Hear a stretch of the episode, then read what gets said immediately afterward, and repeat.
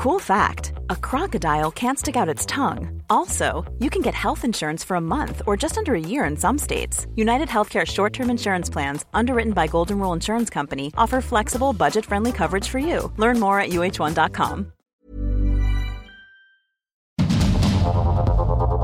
Heraldo Media Group presenta Sergio Sarmiento y Lupita Juárez.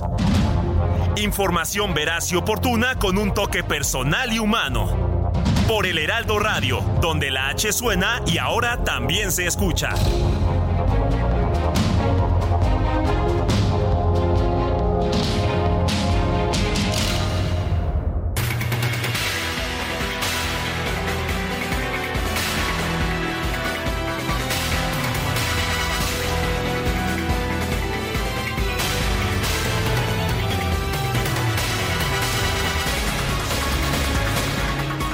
Son las 7 de la mañana con un minuto de este martes 3 de octubre de 2023.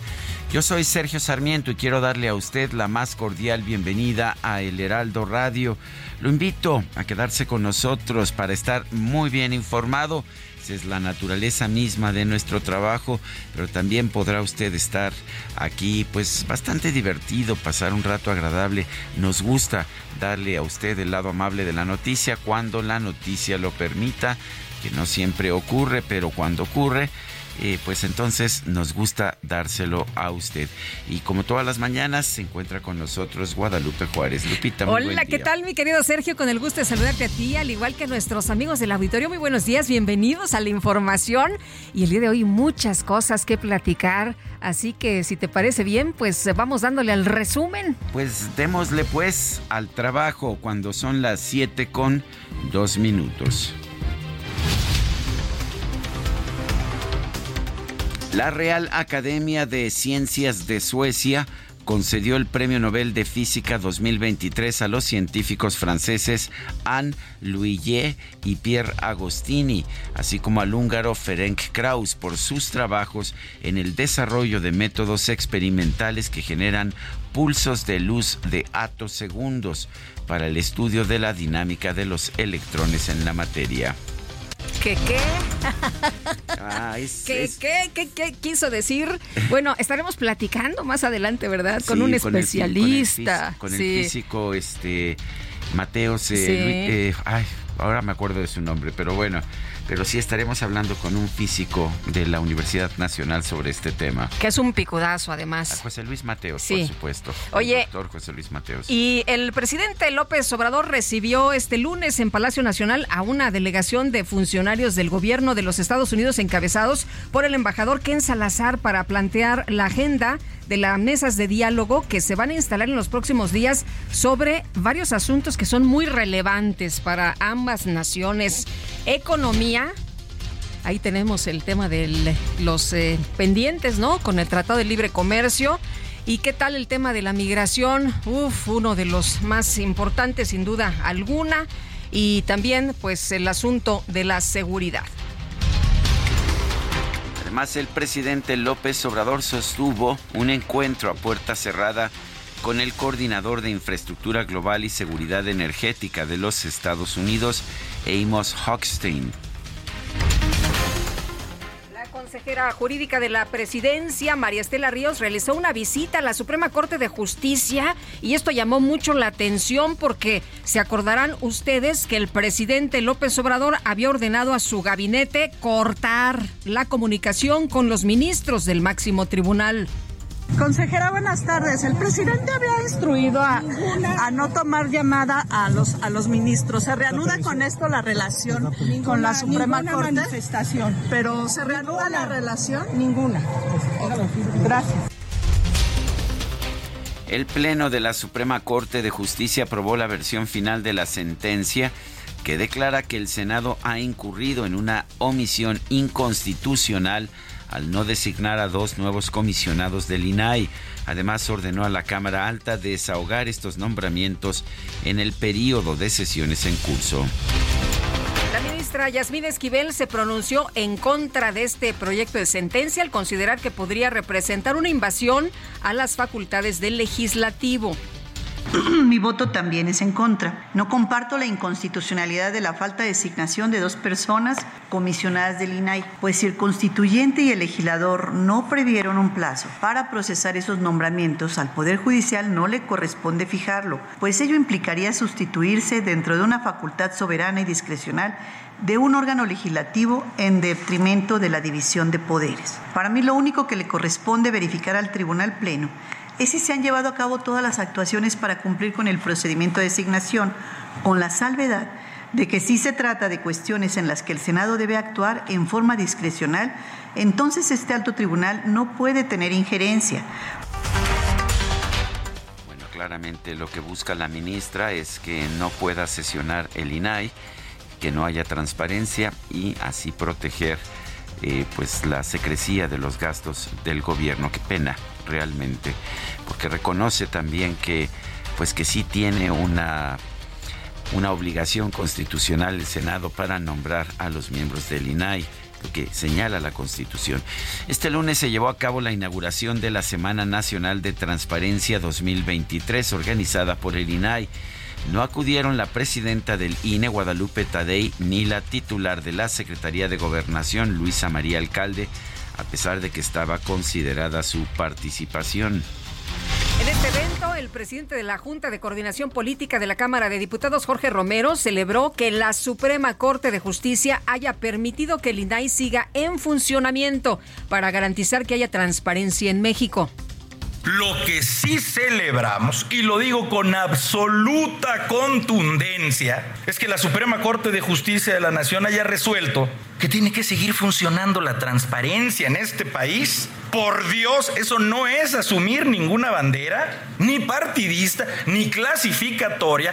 Eso es una disposición que asegura tu derecho y el mío de que no pueda cualquier gobierno no decirte ni qué está haciendo. Por su parte, el rector de la UNAM, Enrique Graue, recibió un reconocimiento por su trabajo al frente de la máxima casa de estudios, también por el respaldo que ha dado a los derechos fundamentales que tutela el INAI. Por otro lado, el rector Enrique Graue señaló que la UNAM trabaja para atender las acusaciones de plagio en contra de la senadora del PAN, Xochitl Galvez, y de la ex jefa de gobierno, Claudia Sheinbaum. Distintos contingentes de estudiantes, activistas y miembros del llamado Comité del 68 marcharon de la Plaza de las Tres Culturas al Zócalo de la Ciudad de México en el marco del aniversario número 55 de la matanza estudiantil del 2 de octubre de 1968.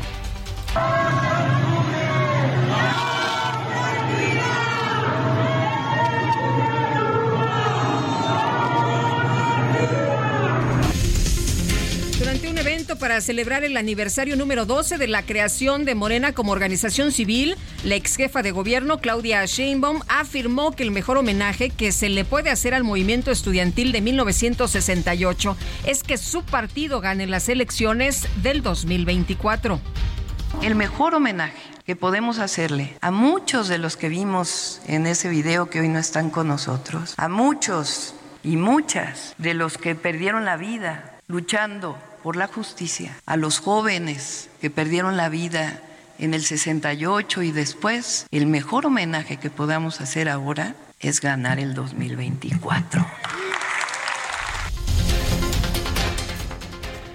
El dirigente nacional de Morena, Mario Delgado, aseguró que los encuestadores de su partido, que fueron secuestrados y asesinados en Chiapas, al parecer fueron confundidos con integrantes del crimen organizado fueron brutalmente asesinados. Hemos exigido una investigación a fondo. Parece que hay una confusión porque dejaron ahí un cartel que tiene que ver con guerra entre distintos eh, cárteles que al parecer se están disputando la plaza y desafortunadamente fueron confundidos y estamos en la búsqueda también con la cooperación de las autoridades federales y del gobierno de Tabasco de uno de nuestros compañeros. La alcaldesa de Cuauhtémoc, Sandra Cuevas, aseguró que los partidos de la alianza opositora ya tienen definidos a sus abanderados para la contienda por la candidatura al gobierno de la Ciudad de México. Pidió no ser excluida de este proceso, ya que no está afiliada a ningún partido. Tengo información que el proceso para elegir al candidato para la jefatura de gobierno ya va adelantado y que los partidos han decidido poner solamente a dos a dos candidatos por partido político, en donde yo al no estar afiliada a ningún partido político, pretenden no considerarme para medirme y poder competir con mis demás compañeros, lo cual me parece antidemocrático. La Fiscalía de Jalisco informó que un juez vinculó a proceso a Raúl N., Adrián N., Miguel Ángel N., por el secuestro de la alcaldesa de Cotija, Michoacán, Yolanda Sánchez Figueroa. Las autoridades de Jalisco también confirmaron la detención de un hombre identificado como Rogelio N por su posible implicación en el caso de los cinco jóvenes desaparecidos en el municipio de Lagos de Moreno.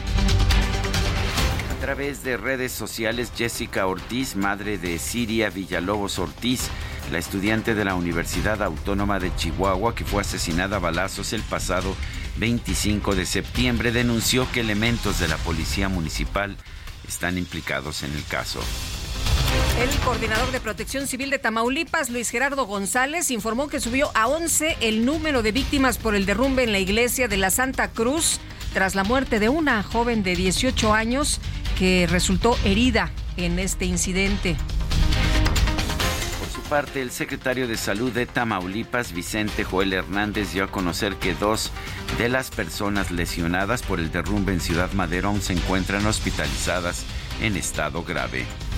Un grupo de hombres armados atacó con granadas una vivienda, esto en la localidad de Chichicualco, en el municipio de Leonardo Bravo Guerrero. No se reportaron personas heridas. Sinaloa aparecieron por lo menos 11 mantas presuntamente firmadas por el grupo criminal de los Chapitos. En ellas se deslindan del tráfico de fentanilo y amenazan a quienes fabriquen y distribuyan esta droga. Matt Miller, el portavoz del Departamento de Estado de la Unión Americana, consideró que es necesario que su país tome medidas para reducir la demanda de fentanilo, al mismo tiempo que se deben impulsar acciones conjuntas con México para combatir el tráfico de esta droga. En Guatemala miles de personas bloquearon varias carreteras como protesta por las acciones que lleva a cabo la Fiscalía en contra del proceso electoral que dio como ganador de la presidencia al opositor Bernardo Arevalo. El Consejo de Seguridad de la Organización de las Naciones Unidas autorizó una misión de seguridad extranjera en Haití para ayudar en la lucha contra las pandillas en ese país ministros de Relaciones Exteriores de la Unión Europea se reunieron este lunes en Ucrania para mostrar su solidaridad a este país ante la invasión rusa. Y en información de los deportes, la gimnasta mexicana Alexa Moreno consiguió su boleto a los Juegos Olímpicos de París 2024 al avanzar a las finales all around y saltos de caballo en el Campeonato Mundial de Gimnasia en Amberes, Bélgica.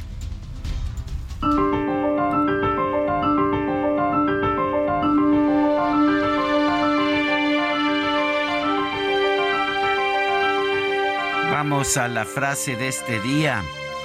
No te conviertas en un simple registrador de hechos, trata de penetrar el misterio de su origen. Iván Pavlov.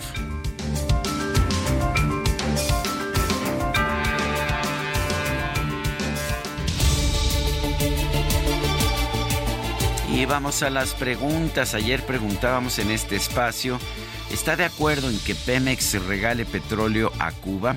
Sí nos respondió 3.6%, no 95.6%, quién sabe, 0.8%. Recibimos 7.472 participaciones. La que sigue, por favor. Claro que sí, mi queridísimo DJ Kike.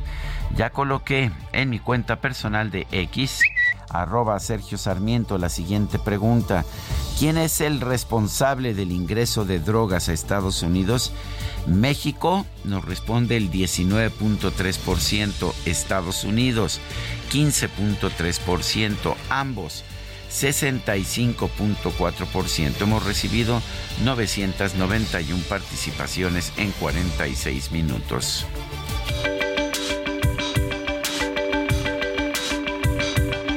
Lupita Juárez, tu opinión es importante Síguela en arroba Lupita Juárez H.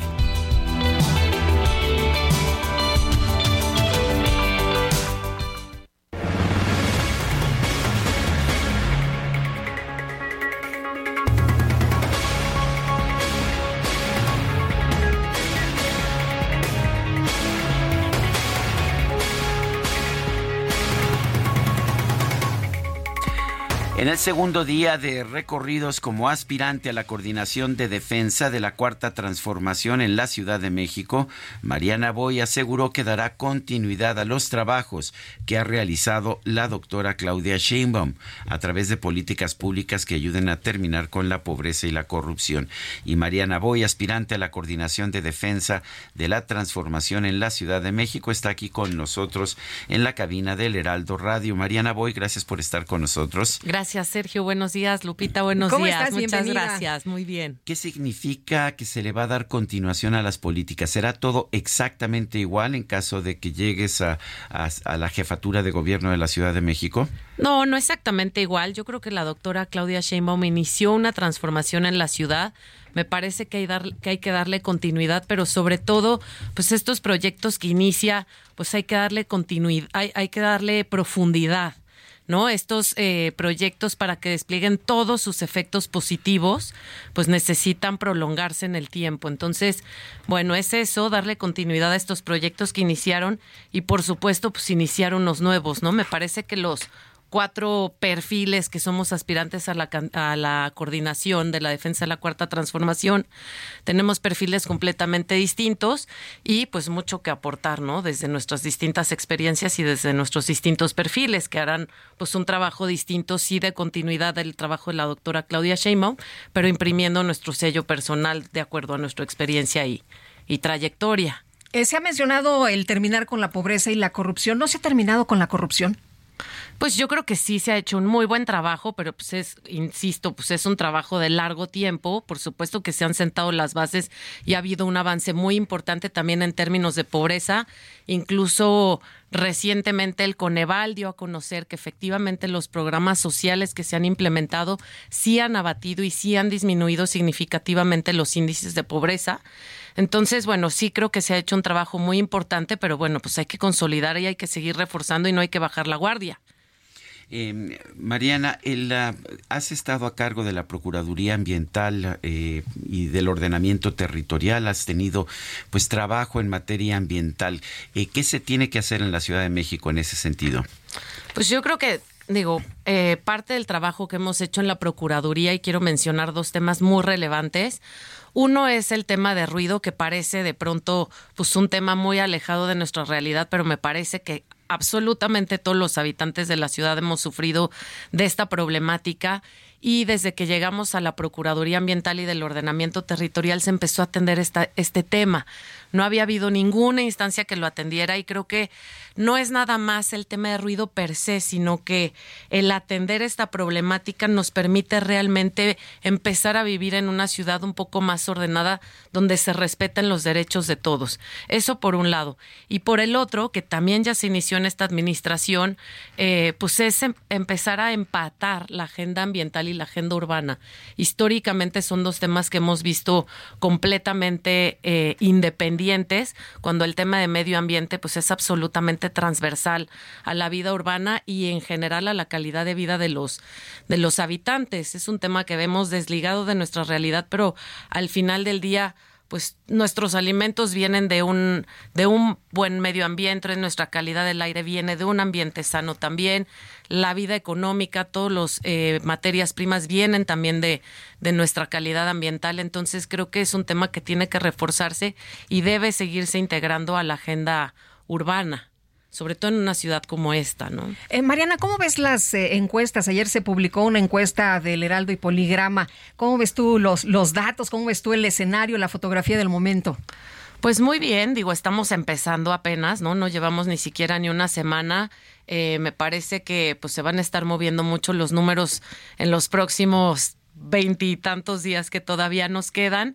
Y pues bueno, yo muy contenta, la verdad, porque creo que hay un trabajo muy fuerte que me respalda, no solamente ahorita como servidora pública en estos últimos años en la, en la PAOT, sino históricamente yo nací en las organizaciones no gubernamentales. Mi vida profesional nació en las ONGs.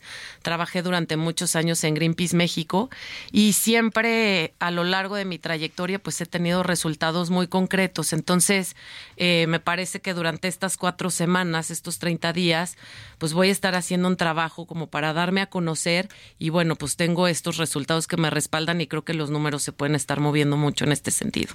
¿Sigue siendo militante del Partido Verde? Nunca he sido militante del Partido Partido Verde. Fui candidata por el Partido Verde en 2018 a la jefatura de gobierno de la ciudad pero nunca he militado en ningún partido político. Tampoco en Morena. No. Eh, ¿Entrarías a Morena? Hemos visto que algún rival eh, en esta contienda pues ha decidido entrar de último momento a Morena.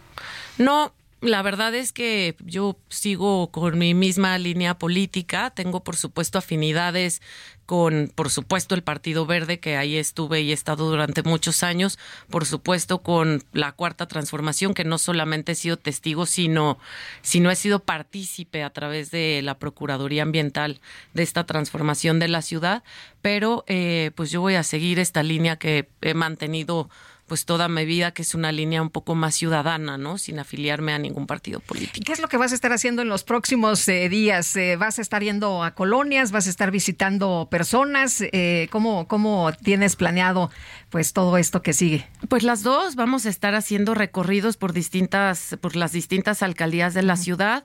Eh, y, ¿Casa por casa? Sí, vamos a estar haciendo casa por casa y ya también hemos tenido algunas reuniones, algunas asambleas para poder participar con grupos más grandes de vecinos. Ayer en la noche estuvimos en Iztapalapa pues con cerca de más de 100 vecinos, nos llovió y todo, pero pues no nos detuvo la lluvia, estuvimos ahí con los vecinos platicando. ¿Cómo te fue? Porque una de las este, aspirantes, ¿no? Es de, de Iztapalapa. Pues la verdad es que muy bien, la gente me ha recibido con mucho cariño y pues ha tenido muy buena aceptación y pues yo estoy muy contenta de poder estar dialogando con las personas, que bueno, lo he hecho a través de mucho tiempo y particularmente a través de la Procuraduría, pero bueno, pues ahora desde otro, desde otra trinchera, ¿no? También. Tengo entendido que te vas a mantener en tu cargo eh, durante este periodo de no campaña, por así decirlo. Eh, ¿Por qué tomaste esta decisión? Pues porque tenemos todavía temas pendientes en la Procuraduría importantes. Uno es que no tenemos comité técnico asesor y sin ese comité técnico asesor no podemos hacer nuestras sesiones de Consejo de Gobierno, que es quien toma las decisiones eh, de la Procuraduría en términos generales de algunos aspectos y por el otro es porque las bases de, de la convocatoria pues no mandatan que se tenga que renunciar. Me parece que hoy en día a través de, por supuesto, los recorridos y este contacto directo con la gente que es fundamental, eh, vamos a llegar a la gente, pero pues hoy también existen las redes sociales y otros medios que nos permiten darnos a conocer y difundir el trabajo que pues personalmente he estado haciendo que creo que es lo relevante con la gente, ¿no? Que conozca bien a los cuatro aspirantes y que de acuerdo a los resultados y trayectoria pueda elegir pues quién lo puede representar mejor en esta coordinación. Oye, eh, tengo una pregunta rapidísima, eh, eh, Mariana, que tiene que ver con el mal humor social. la gente está molesta y por todo reacciona y hemos visto, por ejemplo, una escena terrible donde meten a un perro a un caso con aceite. tú has estado muy atenta, de hecho participaste en este caso y cómo tratamos a los animales nos habla mucho de cómo estamos como sociedad. ¿Qué se tiene que hacer y qué hicieron ahí en, en, en Uy, tocas un tema importantísimo y justamente es parte de lo que necesitamos cambiar en esta ciudad y seguir trabajando. Eh, sí, eh, y quiero mencionar que justo a partir de 2019, que es cuando yo tomo la titularidad de la Procuraduría, empiezan a incrementar el número de denuncias de maltrato animal en la, en la PAOT. Y esto no necesariamente quiere decir que tenemos más casos de maltrato en la ciudad me parece y mi lectura es que como tenemos instancias que sí dan resultados, que rescatan a los animales, ya obtuvimos desde Pau las primeras dos sentencias condenatorias por a los maltratadores de animales, el hecho de que estemos dando resultados pues motiva a las personas a seguir denunciando. Entonces ya tuvimos que este es un logro histórico de la Procuraduría que se da en esta administración, pues tuvimos las dos primeras sentencias que condenan a, a personas maltratadoras de animales, eh, la semana pasada tuvimos un caso gravísimo también en Iztapalapa de maltrato animal. Un acumulador de residuos en dos predios tenía pues más de 12 perros que estaban ahí prácticamente abandonados. El sábado también tuvimos otro operativo con Fiscalía y Brigada de Vigilancia Animal. Son casos muy lamentables, la verdad. Mariana Boy, gracias por conversar con nosotros. Nosotros nos vamos a una pausa y regresamos. Gracias.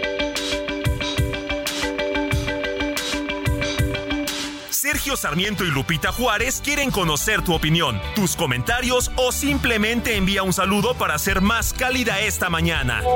Envía tus mensajes al WhatsApp 55 20 10 96 47.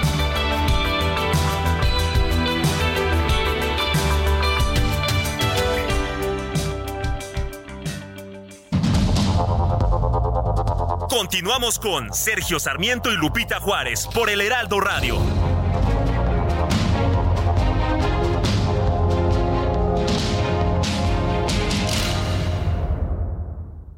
La comida chatarra y las bebidas azucaradas no deben volver a las escuelas. Allí niñas y niños consumían tal exceso de calorías que aumentaba su riesgo de sobrepeso y obesidad. Además, el consumo de estos productos provoca procesos inflamatorios, los cuales debilitan el sistema inmune frente a virus y bacterias. Es urgente que saquen ya la comida chatarra y bebidas azucaradas de las escuelas. Nuestros, niños son primero. Alianza por la Salud Alimentaria.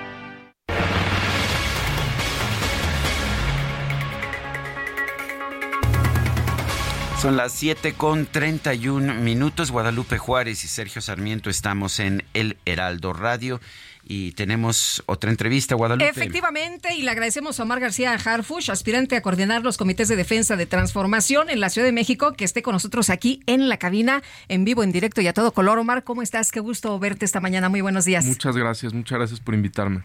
Buenos eh, días. Omar, eh, ¿te sorprenden los números de las encuestas? Eh, se ha mencionado mucho que pues ha sido un fenómeno, ¿no? De no estar en el radar de pronto, pues te colocas como el número uno por lo pronto en las encuestas encuestas que se publicaron en el Heraldo y Poligrama el día de ayer. Sí, sí, me da mucho gusto y también le da mucho gusto a mi equipo salir bien evaluado antes, antes de mi renuncia también como secretario en algunas evaluaciones que hubo, salíamos bien posicionados y siempre pues es una, una satisfacción porque quiere decir que algo bueno está viendo la gente, ¿no? Y en este proceso interno que va a ser por encuesta, pues también estamos motivados de que de que la gente pues nos está recibiendo bien. Eh, Omar, eres hijo de político, pero toda la vida la has hecho en instituciones policiales. ¿Qué motivó a un hijo de político a convertirse en policía, un policía profesional, incluso con estudios en este tema? Yo encontré en la policía, yo, entré a la policía 10 años después de que muriera mi papá.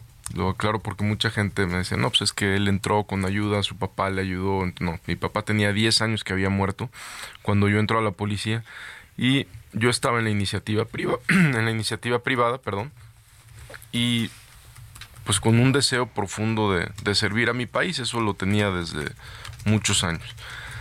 En, entrar en la policía, en la policía, mejor dicho, yo encontré pues esa oportunidad, una oportunidad de servir, una oportunidad de servir sin, sin tanto, ¿cómo poderlo decir? Sin tanta burocracia. En la policía tú ayudas a alguien y más entré a tareas delicadas desde prácticamente el primer año que entré a la extinta Policía Federal y siempre estuve en áreas operativas y cuando estás en ese tipo de áreas, pues la ayuda que haces se ve reflejada de manera inmediata en personas que no conoces y encontré muchas, muchas, muchas satisfacciones en la policía, muchas, desde liberación de víctimas de secuestro hasta quitar gente que sumamente cobarde, que por medio de la violencia, pues le quitaban a, a personas trabajadoras y esa fue mi manera de, servir por muchos años.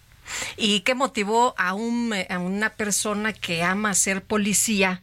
pues lanzarse y entrar a la política y ser candidato. o bueno, aspirante, digamos. Estos cuatro años. es tu primera campaña. Sí. Estos cuatro años que estuve eh, trabajando en el equipo de la doctora Claudia Sheinbaum, pues fue un trabajo muy distinto al que yo había llevado por muchos años. Mi trabajo antes era mucho más hermético, más, eh, digamos, no, no, no era de tanto contacto con las personas.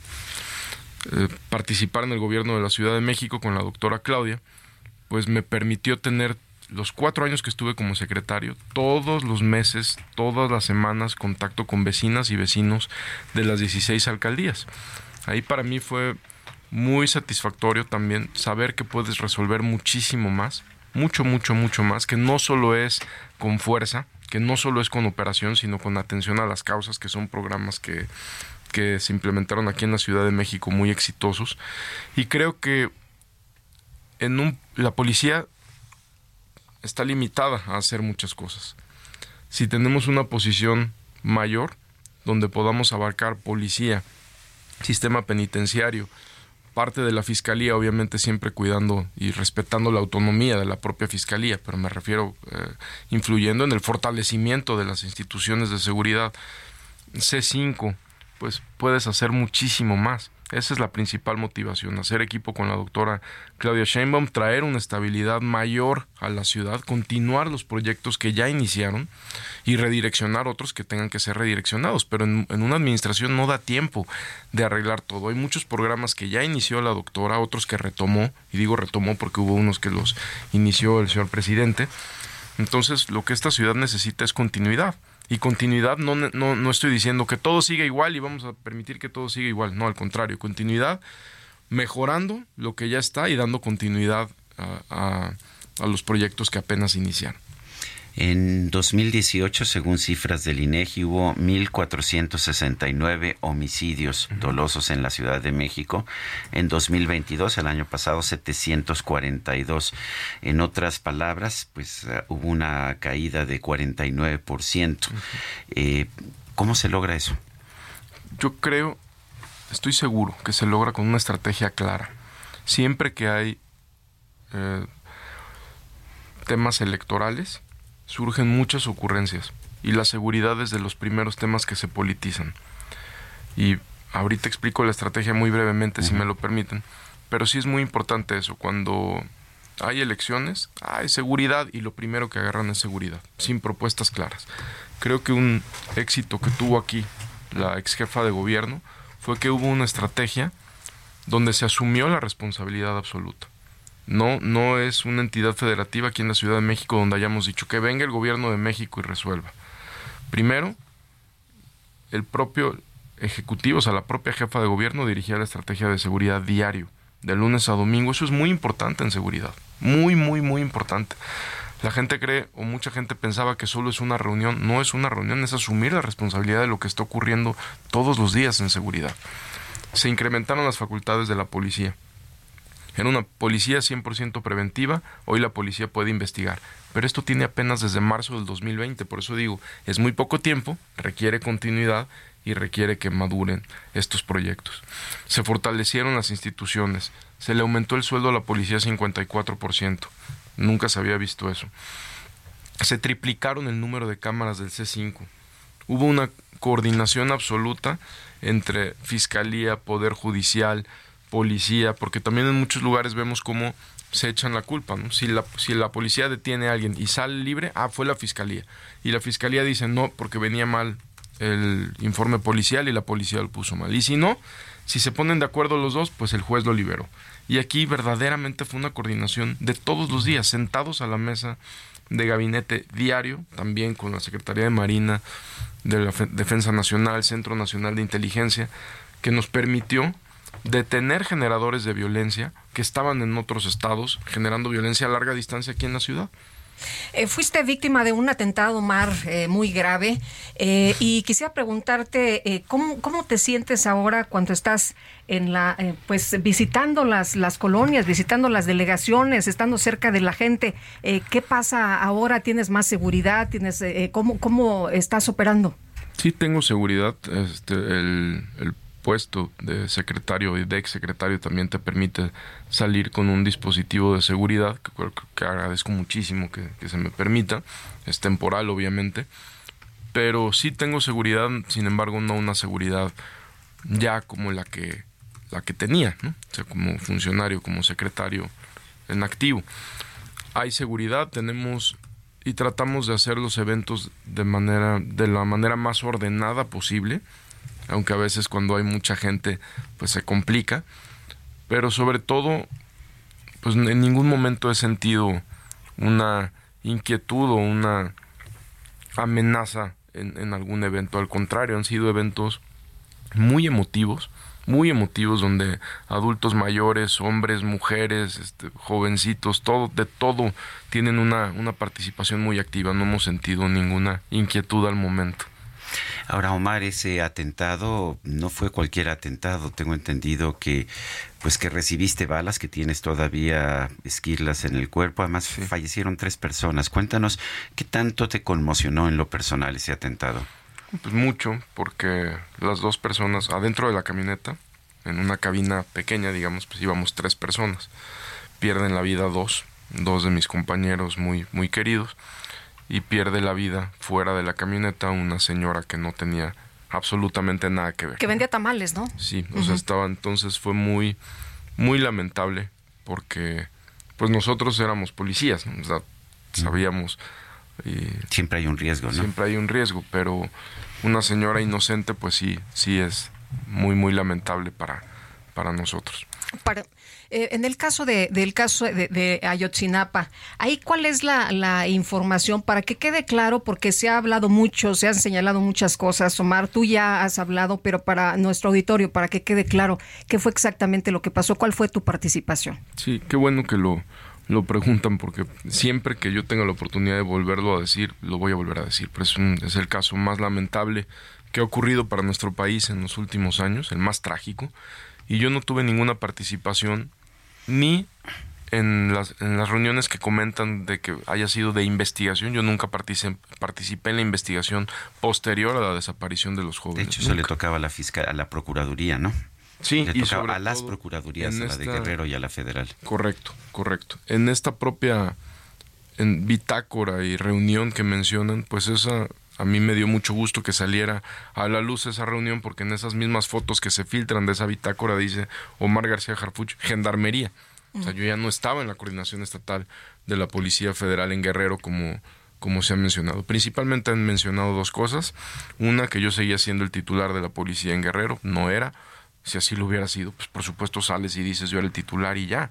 Eso no te hace, no te hace responsable de ningún delito y que después participé en las investigaciones o en una construcción de una verdad histórica. Pues no participé ni en la investigación ni en ninguna construcción de ninguna verdad histórica. no estaba en el Estado y no, no, no tuve participación alguna.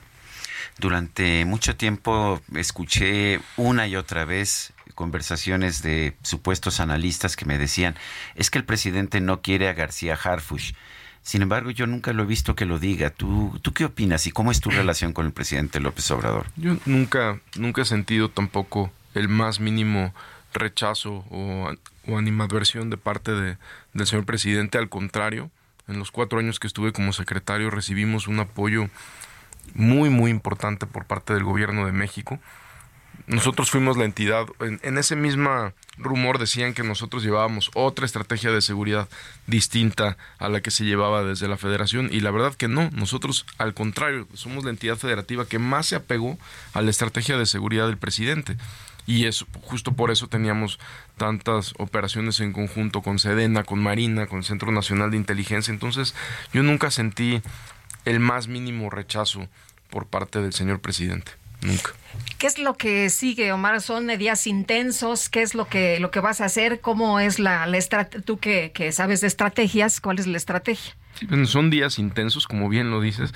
Nosotros estamos diario en reuniones, no, no muchas, no todos los días en recorridos. ¿Por qué? Porque lo que estamos dividiendo es recorridos, tenemos que estar en las 16 alcaldías, en diferentes lugares de las 16 alcaldías, pero también tenemos diario reuniones con distintos sectores de la sociedad, de aquí de la Ciudad de México comerciantes, vivienderos, etcétera, etcétera, etcétera. Entonces, eso es lo que tenemos una, una agenda saturada, llena, pero muy dinámica, muy activa y sobre todo que estamos seguros que va a ser muy útil. Omar, eh, mucha gente pensaba que tú serías eh, el secretario de seguridad ideal en un gobierno de la doctora Claudia Sheinbaum y sin embargo estás optando por buscar la jefatura de gobierno de la Ciudad de México. ¿Por qué? ¿Cuál es, cuál es tu razonamiento? Estoy seguro que en la Ciudad de México podemos hacer un proyecto integral de seguridad. Obviamente hay muchísimos temas como los que comentamos, pero la Ciudad de México ya tuvo un gran avance que dejó la doctora. Hay que consolidarlo sería trágico de verdad que se perdiera ya los avances en seguridad. No estamos para la gente que nos escucha, yo no estoy diciendo que ya no haya homicidios, que ya no haya robo de vehículo, que ya no, no, por supuesto, ahorita lo mencionamos. ¿Hay homicidios? Sí, sí hay homicidios. Bueno, ayer hubo una ejecución, ¿no? Sí, ayer hubo una ejecución y antier otra. O sea, ¿hay homicidios? Sí, pero hay menos, menos ejecuciones que en el 2018 la mitad de ejecuciones, la mitad de homicidios que en el 2018. Robo de vehículos, ¿se siguen robando vehículos? Claro que se siguen robando vehículos. Nada más que se roban menos del 60% que en el 2018. Entonces, tenemos que avanzar en estos proyectos y creo que la Ciudad de México es fundamental que se estabilice aún más de lo que está. Justo por eso tenemos que ser muy cuidadosos como ciudadanos en qué elegimos, porque yo vi simplemente ayer con la ejecución que, que comentas, muchas personas, la inseguridad está terrible, en esa misma alcaldía. ¿Cuánto han bajado los homicidios del 2018 a la fecha? Más de la mitad. Oye, es que la percepción es tremenda, ¿no? Porque cuando hay un delito de alto impacto, eh, pues se genera como esa sensación de que de, todo está mal. Así es.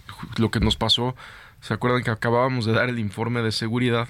Donde salimos con muy buenos datos de seguridad, sale la semana pasada y el lunes eh, asaltan la joyería de, no era de arte no era de este Antara, Antara. sí. asaltan la joyería a masazos pues la percepción fue terrible cuando nosotros acabábamos de salir con un informe. Y hay veces que no podemos evitar que hechos tan lamentables ocurran. Lo que sí podemos evitar y es nuestra responsabilidad es que queden impunes. De cuatro que participaron en Antara tres estaban detenidos a los a los 10 días.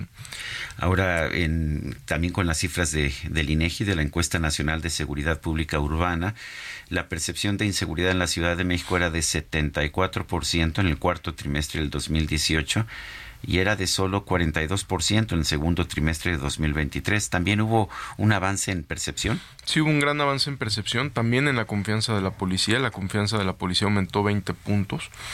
Y percepción, si bien hubo un avance muy importante, falta. Falta mucho por hacer. 42% de la gente sigue diciendo, no me siento seguro. Sin embargo, pues ese avance que comentas, pues para nosotros fue muy... También, también es, es, motiva esto a la policía, motiva que está, a que está haciendo un, un buen trabajo. Eh, cuando vas en las reuniones, la gente lo primero que te dice es el tema de inseguridad o de qué te hablan. ¿Cuál es el primer tema que abordan? Antes era solo seguridad en las reuniones que tuve. Ahorita ya nos dicen de todo y tenemos muchas... Eh, hemos encontrado algo que nos ayuda mucho. Tenemos unos formatitos, como unos papeles donde la gente llena. Van, ah, van, tomando nota de los... Tenemos, tenemos en, el, en los eventos dividido como un tipo formato donde la gente escribe, puede dejar sus datos si así lo desea, si no, no y, poner sus peticiones. Incluso hasta una denuncia puede... Denuncias sí, y estas eh, se canalizan de inmediato a las áreas correspondientes. Este modelo lo copiamos de la Secretaría. Cuando el tiempo que estuve en la Secretaría había un formato donde la gente podía denunciar por escrito, de manera anónima o, o poniendo todos sus datos. Aquí lo hacemos igual y aquí pues ya son peticiones de todo. Muy bien, pues Omar García Harfush, aspirante a coordinar los comités de la defensa de la transformación en la Ciudad de México, muchas gracias por haber estado con nosotros esta mañana. Muchas gracias por invitarme, gracias, por el tiempo. Y la alcaldesa de Cuauhtémoc, Sandra Cuevas, aseguró que los partidos de la alianza opositora pues la están bloqueando. Vamos con Cintia Stettin para conocer esta información. Muy buenos días, Sergio Lupita. Buenos días al auditorio. Pues la alcaldesa de Cuauhtémoc, Sandra Cuevas, advirtió que de no ser considerada por la alianza PAN, PRI y PRD como posible candidata a la jefatura de gobierno para las elecciones del 2024, habrá un rompimiento y valoraría integrarse a otro partido político. Por ello, en un mensaje a medios, Cuevas Nieves exigió a los dirigentes nacionales y locales de los institutos políticos mencionados a incluirla en el proceso interno de selección de candidatos. Incluso dejó en claro que si ignoran esta invitación, pues entonces ella tendrá que exponer cuál es la molestia de los partidos hacia su persona y dijo no quiere exponer expediente por expediente. Apuntó que su inconformidad es porque tiene información de que no será considerada en este proceso, toda vez que los partidos han decidido poner solamente a dos candidatos por partido político, en donde ella, al no ser militante de ninguno de ellos, pues no podría participar. Refirió que esta acción de la alianza es algo antidemocrática incluso dice demuestra que lo que ha señalado Morena, que solo se anteponen intereses personales y no el beneficio de los capitalinos. Manifestó que dos partidos políticos, sin mencionar quiénes, ya le han pedido sumarse a sus filas y dijo que de consumarse la acción que denuncia analizaría esta posibilidad. Finalmente dijo que no hay mayor oposición en la capital que ella, pues se enfrentó al presidente Andrés Manuel López Obrador y a la ex jefa de gobierno Claudia Sheinbaum. También dijo que pues está en preferencias, está por encima de al menos cinco candidatos que buscan la jefatura por el frente y dijo que pues espera ser considerada, de lo contrario habrá este rompimiento. Es la información que tenemos hasta el momento. Muy buenos días, seguimos pendientes. Muy bien, gracias Cintia Stettin por esta información. Y nos enlazamos a la conferencia de prensa del presidente López Obrador. Vamos a escuchar, habla Luisa María Alcalde, la secretaria de Gobierno. Eh, de cero impunidad. Adelante. Uriel Carmona Gándara fue nombrado como fiscal de Morelos en febrero del 2018, impulsado por el entonces gobernador Graco Ramírez por un periodo de nueve años. Desde el inicio de su gestión, se han presentado hechos en los que el fiscal de Morelos ha sido señalado por su deficiente actuación e irregularidades en diferentes investigaciones a su cargo. Algunos ejemplos tenemos en febrero el asesinato del activista Samir, en mayo de 2020 el homicidio de dos sindicalistas en el marco de una protesta, en octubre de 2022 el feminicidio de Ariadna, en abril de 2023, el homicidio de dos trabajadores del Instituto Nacional de Salud Pública, el cual después derivó en un supuesto caso de tortura.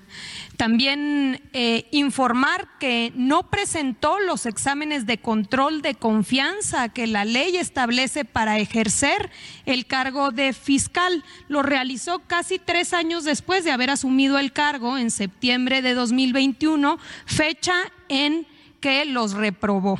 Asumir el cargo sin aprobar los exámenes de control de confianza constituye un delito. Adelante. Para diciembre de 2020, la Fiscalía General para poder eh, proceder penalmente en contra de Uriel Carmona por la probable comisión de hechos delictivos vinculados a los antes mencionados, la Fiscalía le solicita a la Cámara de Diputados la declaratoria de procedencia para poder quitarle el fuero al fiscal de Morelos. Bueno, pues ahí parte de lo que ha mencionado Luisa María Alcalde, la secretaria de Gobernación. Vamos con Gerardo Galicia, las calles de la Ciudad de México. Adelante, Gerardo.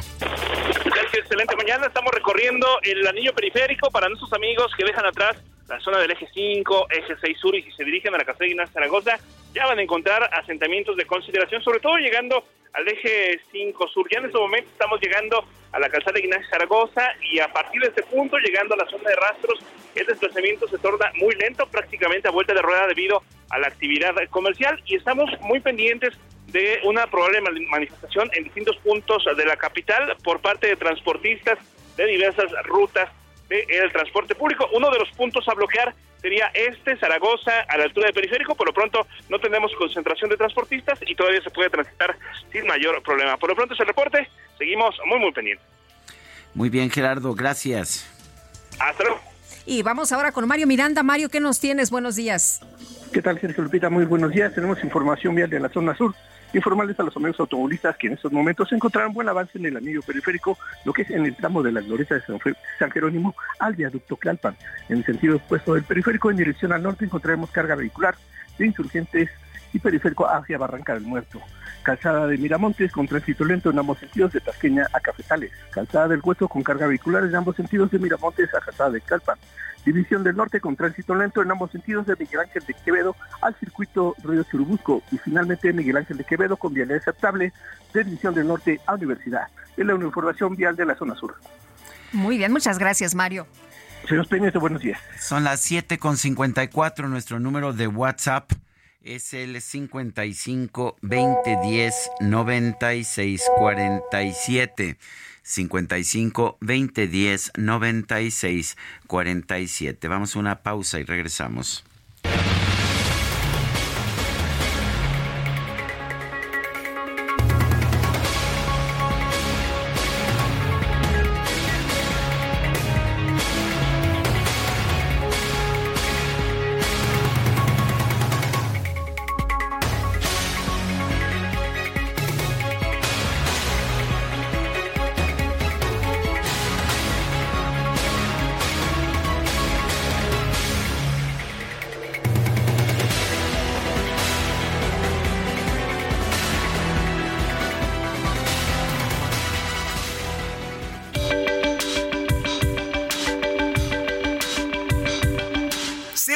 Y Lupita Juárez quieren conocer tu opinión, tus comentarios o simplemente envía un saludo para ser más cálida esta mañana. Envía tus mensajes al WhatsApp 55 20 10 96 47.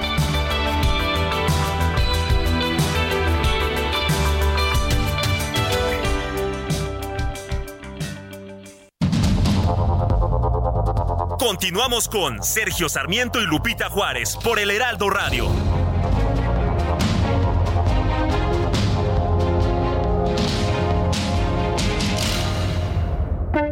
La Secretaría de Educación Pública se creó un día como hoy, 3 de octubre, pero de 1921, mediante un decreto que se publicó en el Diario Oficial de la Federación. Más tarde, el 12 de octubre, el licenciado José Vasconcelos Calderón tomó el cargo de director Así, se convirtió en el primero en ocupar la titularidad de este organismo. El proyecto se abocó a inaugurar escuelas, organizar cursos, editar libros y fundar bibliotecas. Como parte de estas medidas, se reseñó un comunicado de prensa de esta época, ocurrió un incremento en la cantidad de docentes a nivel de primaria, la cifra que se ubicaba en 9.560 para la creación de la SEP casi se triplicó luego de dos años de funciones del organismo, ya que se registraban 25.312 maestros inscritos. Si bien la Secretaría de Educación Pública vio su creación tal como se conoce actualmente el 3 de octubre de 1921, anteriormente funcionaba de manera distinta. Previo al gobierno del presidente Álvaro Obregón, este organismo recibió la denominación de Departamento de Estado y Ministerio. Estos fueron cronológicamente sus nombres antes de convertirse en la SEP. Ministerio de Justicia, Negocios Eclesiásticos, Instrucción Pública e Industria, Secretaría de Relaciones Interiores, Justicia, Negocios Eclesiásticos, Instrucción Pública e Industria, Ministerio de Fomento, Colonización e Industria, Secretaría de Estado y de Despacho de Justicia de Instrucción Pública, Secretaría de Justicia, Fomento e Instrucción Pública, Secretaría de Justicia e Instrucción Pública y Secretaría de Instrucción Pública y Bellas Artes.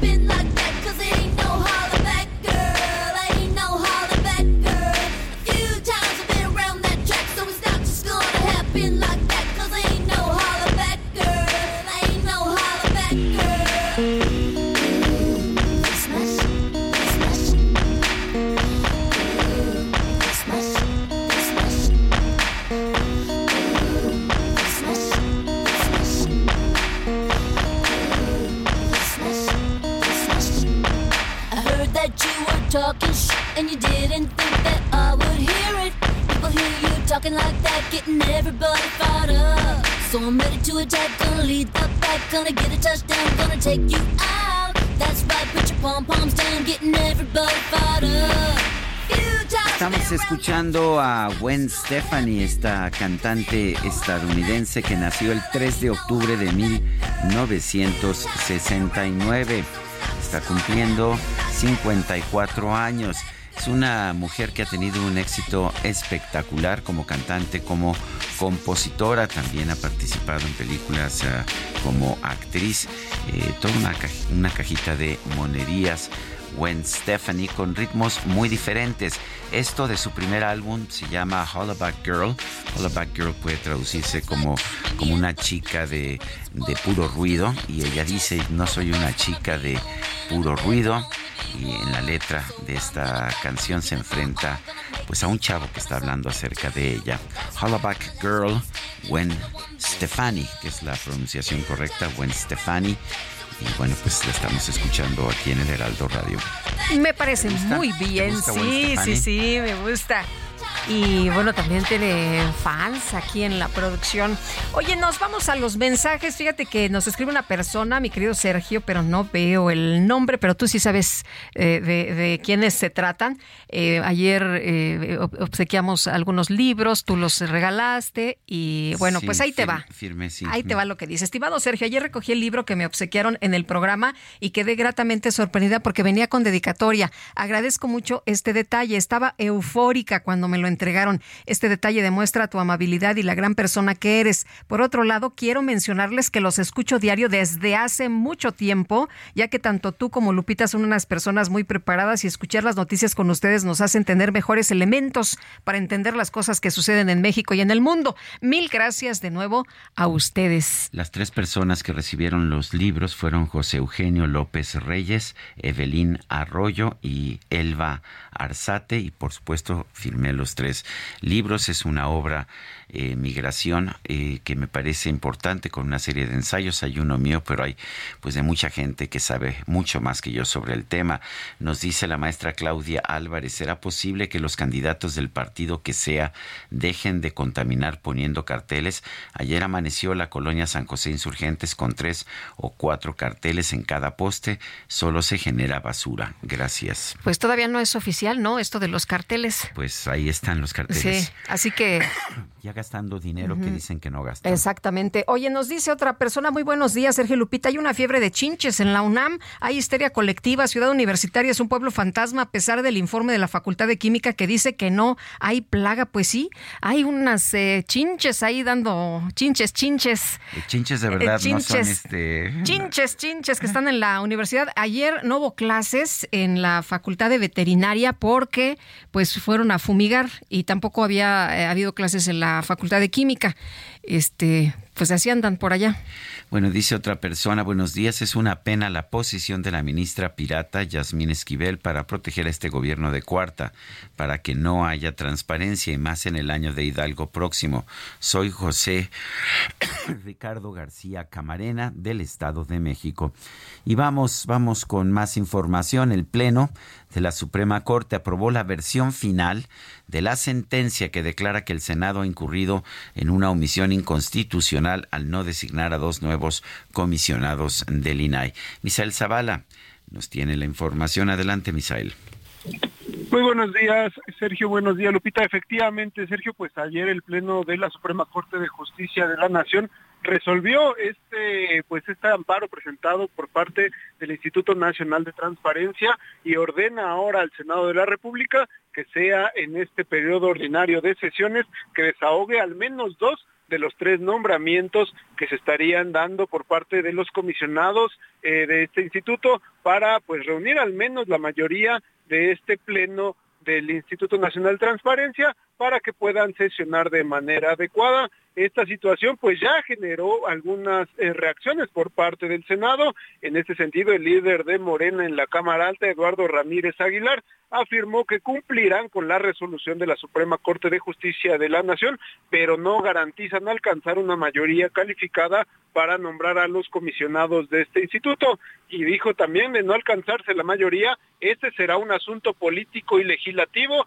y no del Poder Judicial. El también presidente de la Junta de Coordinación Política de la Cámara Alta aclaró que la Corte no ordena a los senadores cómo resolver el nombramiento de estos comisionados de este instituto, pues desde hace siete meses hay tres lugares vacantes dijo que la mayoría calificada depende de la voluntad de los conceptos que se generen tanto en los grupos parlamentarios como en los integrantes de cada uno y cada uno del Senado de la República. Ramírez Aguilar sostuvo que de ninguna manera debe entenderse que hay una, hay una invasión del Poder Judicial al Poder Legislativo, pues los senadores resolverán en sus tiempos, métodos y conforme a su reglamento. Esto debido pues a que Morena y aliados están en contra de nombrar a estos tres comisionados de este instituto y veremos cómo resuelven. Seguramente van a, proponer eh, pues otra vez eh, las ternas y eh, al final pues no se logrará la mayoría calificada en el pleno del Senado. Sergio Lupita, hasta aquí la información.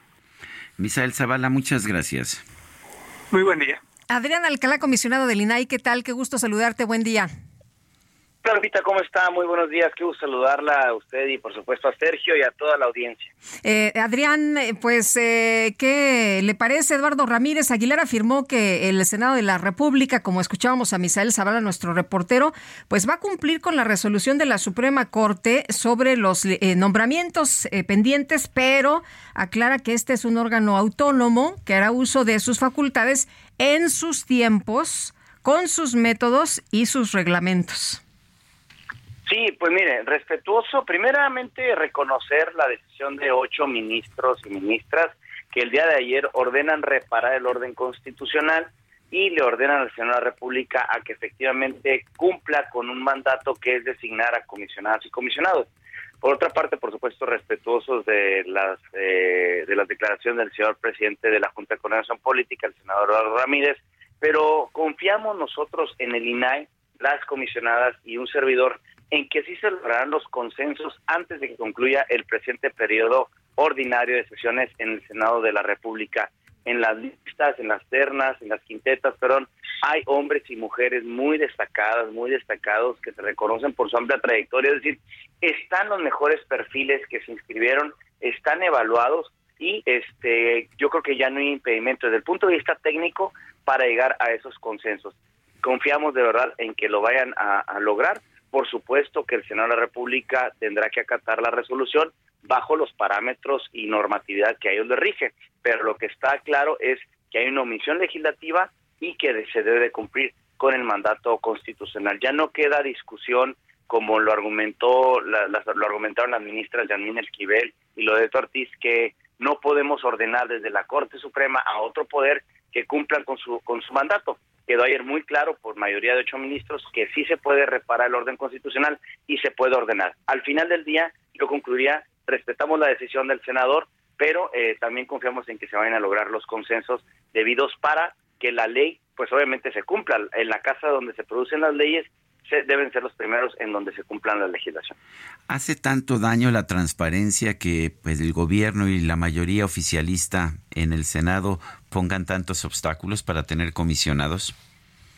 Yo creo que no hace tanto daño, al contrario, visibiliza todo lo que se hace dentro de una institución pública. Por supuesto que en, en ocasiones incomoda, pero es, es necesaria, don Sergio, para mantener este equilibrio, para mantener, obviamente, dotar de legitimidad a las instituciones, que las instituciones se conduzcan con total claridad, que rindan cuentas de su actuar. Y bueno, si alguien hizo algún acto eh, desviado de, su función sustantiva, pues evidentemente vendrán eh, actos de castigo, actos de, castigo que puede ser desde el punto de vista eh, legal o, administrativo, incluso penal. Pero yo no creo que sea obviamente un tema de incomodidad.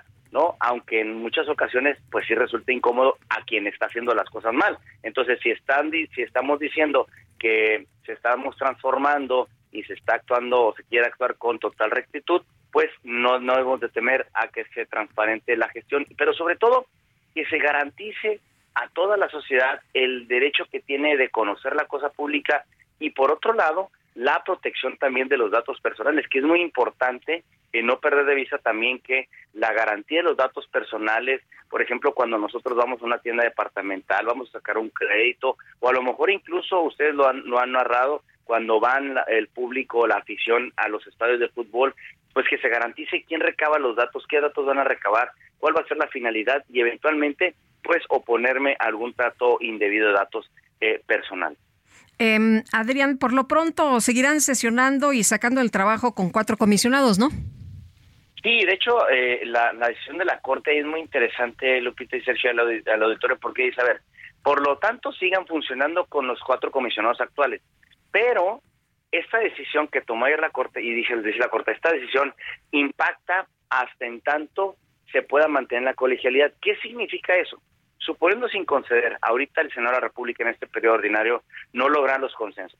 Se concluye el periodo legislativo en el año 2024. En el año 2025 la comisionada Ibarra concluye su mandato. Quedaríamos tres. Y no había no hubiera designación, suponiendo sin conceder, nos alcanza esta resolución para que sigamos funcionando con tres. Y si en el 26, cuando concluya su mandato la comisionada Josefina Román, no hay designación y quedamos dos, la comisionada del Río, un servidor, podemos seguir sesionando siempre y cuando exista la colegialidad. Es decir, no solamente lo, la Corte tuvo, además de esta visión progresista, tuvo una visión de largo aliento, previendo que eh, en el futuro no existan nombramientos y obviamente se concluyeran mandatos en ese sentido, tal y como lo establece la ley. Primero la comisionada Ibarra en el 25, la comisionada Roma en el 20, en 2026. Es decir, también la Corte probablemente puso ciertos candados y también nos, eh, digamos, eh, nos, nos dio una especie, si me, lo, si me lo permiten, el término de blindaje para evitar que el órgano siga paralizado y volver nosotros, por ejemplo, a promover otra controversia, otra discusión. Es decir, este momento la Corte dio una, una especie de, de, protección constitucional para futuras eh, ocasiones en que esto suceda. Adrián Alcalá, comisionado del INAI, muchas gracias como siempre por platicar con nosotros. Al contrario, Sergio Lupita, muchísimas gracias a ustedes y a su audiencia, sobre todo por seguir informando esta situación que es de impacto no solamente de nosotros comisionados, sino también de toda, de toda la sociedad. Buenos días, hasta luego. Buenos días. Buenos días, son las 8 de la mañana con 15 minutos, vámonos al clima. El pronóstico del tiempo con Sergio Sarmiento y Lupita Juárez.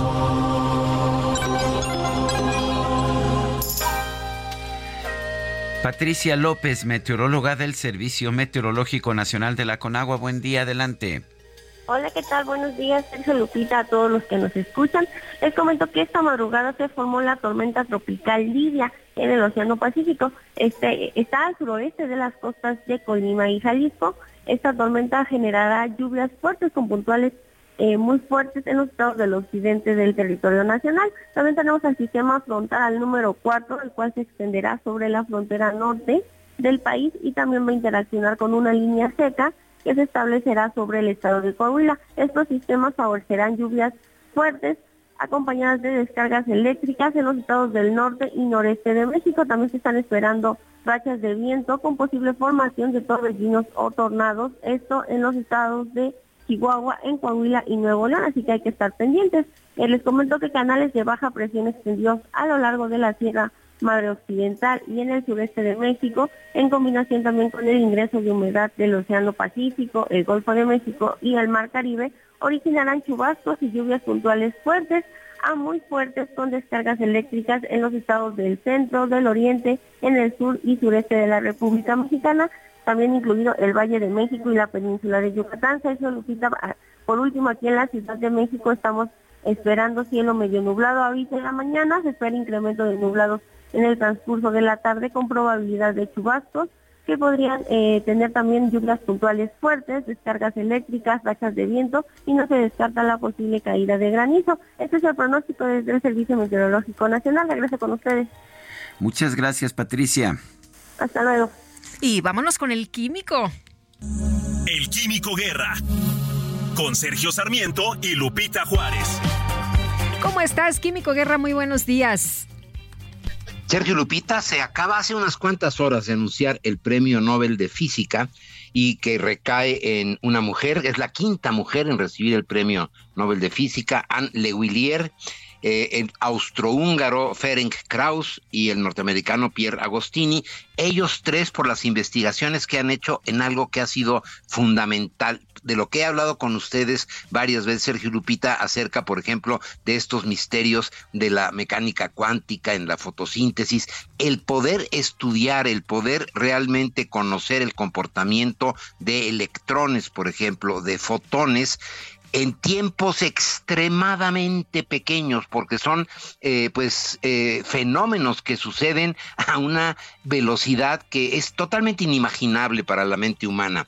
Ellos han podido a través de, desarrollos experimentales eh, crear nuevas herramientas para explorar el mundo de los electrones en el interior de átomos y moléculas, creando, fíjense, pulsos de luz extremadamente cortos. ¿Qué tan cortos? en el rango de atosegundos. Ya ven que hay microsegundos, milisegundos, microsegundos, nanosegundos. Bueno, atos, ¿qué es un atosegundo? Una millonésima de billonésima de segundo. Es 1 por 10 a la menos 18 segundos. O sea, es 0.17 ceros y luego un 1. O sea, eh, verdaderamente tiempos así inimaginables de cortos para la mente humana. Pero ¿qué ha permitido esto? Que con estos flashazos imaginemos lo que les he platicado, ¿no? Que en la mecánica cuántica un electrón puede ir hacia un lado y hacia el otro al mismo tiempo.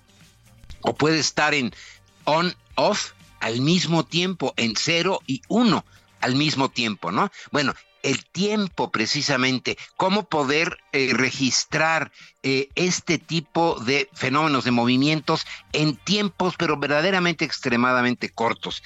Uno por, por 10 a la menos 18 eh, segundos, una millonésima de billonésima de segundo. Bueno, por eso les dieron, y muy, muy, muy merecido, el premio Nobel. Eh, eh, Le Guillier acaba de ganar el año pasado el premio Wolf de ciencias. Se considera que es como que la antesala del Nobel, o sea, se esperaba mucho esto. Ella es una eh, sueco-francesa, en tanto que Ferenc Krauss está en Austria, pero es austrohúngaro, de origen austrohúngaro, en tanto Pierre Agostini trabaja en una universidad en los Estados Unidos. Pero esto es un avance muy importante, muy bien merecido este reconocimiento, porque nos está permitiendo, de lo que les he platicado ya con anterioridad, Sergio Lupita, eh, conocer estos misterios del interior de los átomos, las moléculas, que no solamente es un hobby, no, no, no es una curiosidad, sino que nos permite entrar, por ejemplo, a los mecanismos moleculares de las células cancerosas, por ejemplo, nos va a permitir encontrar estos misterios que les he platicado de la fotosíntesis para que podamos hacer fotosíntesis sintética los seres humanos, ¿no? Y reproducir esta maravilla de la creación de proteínas simplemente con aire, agua y luz. En fin, es muy, muy merecido y yo estoy eh, muy contento. Y se hace eh, que serán unas cuatro horas que se acaba de anunciar este Premio Nobel de Física 2023, Sergio Lupita. Pues oye, súper interesante, Químico. Muchas gracias. Al contrario, muy buenos días. Igualmente para ti, muy buenos días.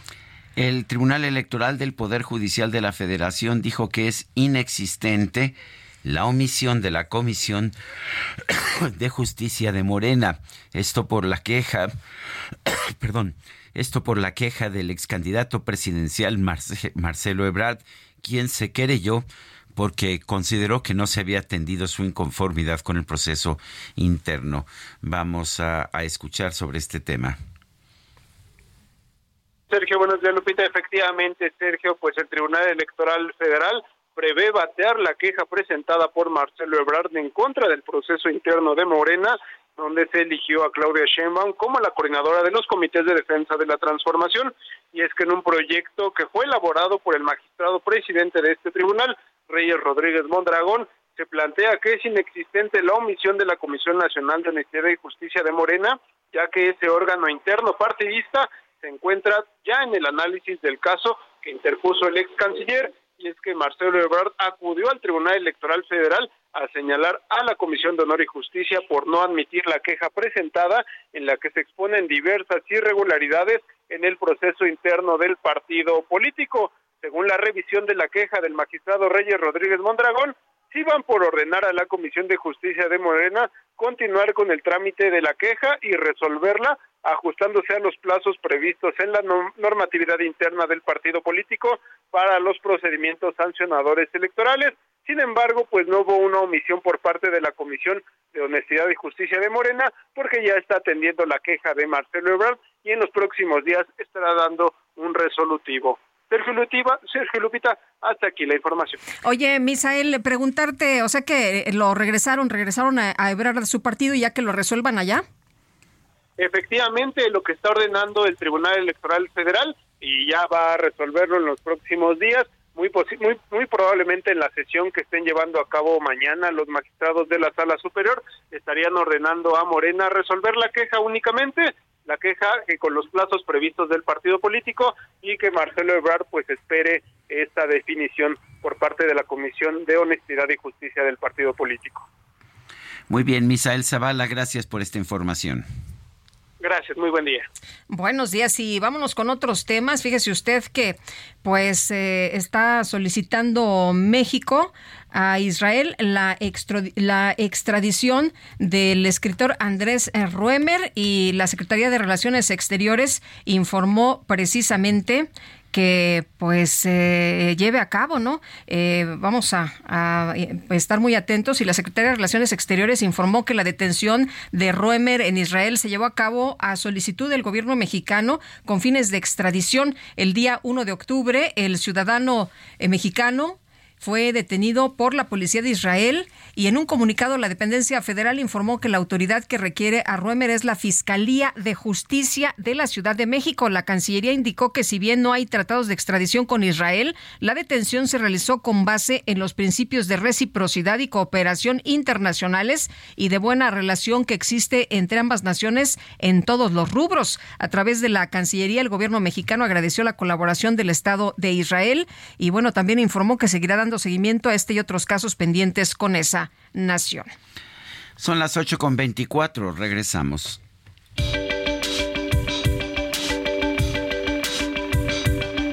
Sergio Sarmiento y Lupita Juárez quieren conocer tu opinión, tus comentarios o simplemente envía un saludo para ser más cálida esta mañana. Envía tus mensajes al WhatsApp 55 20 10 96 47.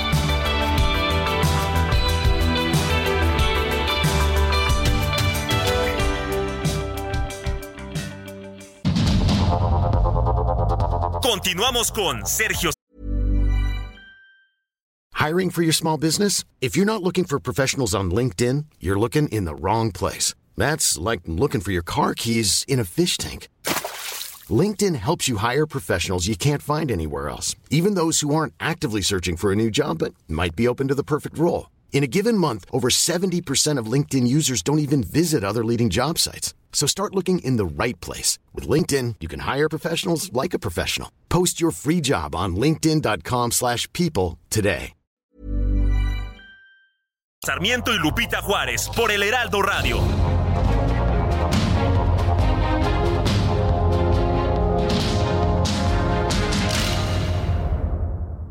¿Tú qué harías con cuatro meses de tu sueldo? Unas super vacaciones. Yo cambiaría mi recámara. Una bici de montaña. Y una compu para mis hijos. Arreglarme los dientes. ¿Y tú qué harías? Fonacot te presta hasta cuatro meses de tu sueldo. Con el interés más bajo, en efectivo y directo a tu cuenta en 24 horas. Fonacot está conmigo.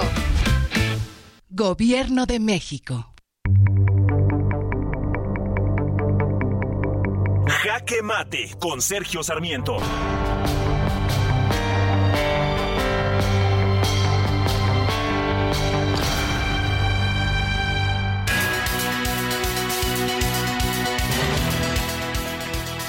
Una de las características de los gobiernos de izquierda en todo el mundo ha sido su defensa de la transparencia.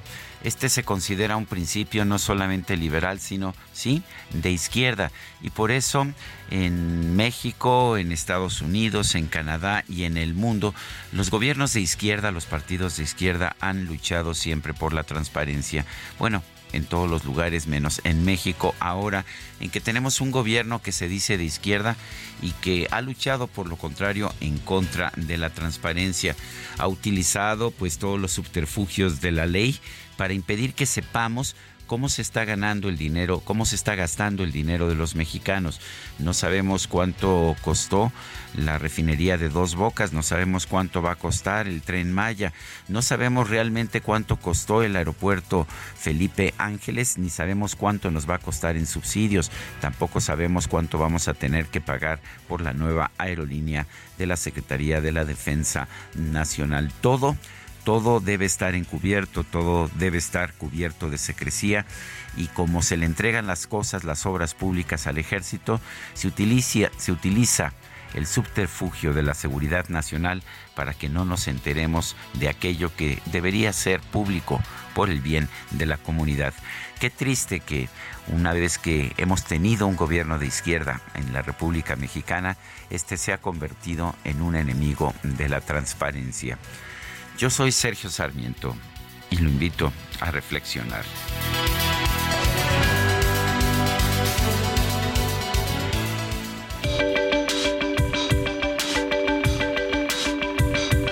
Para Sergio Sarmiento, tu opinión es importante. Escríbele a Twitter en arroba Sergio Sarmiento.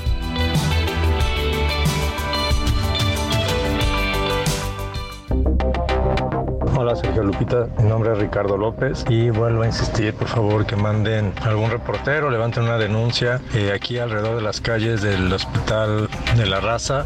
Es un caos, eh, además ahora ya de apartar los lugares y dejar solo un carril por todas las vialidades en torno al hospital, los franeleros ya son agentes de tránsito y cierran las calles, ceden el paso. Es un caos esta zona, ojalá puedan hacer una denuncia. Gracias.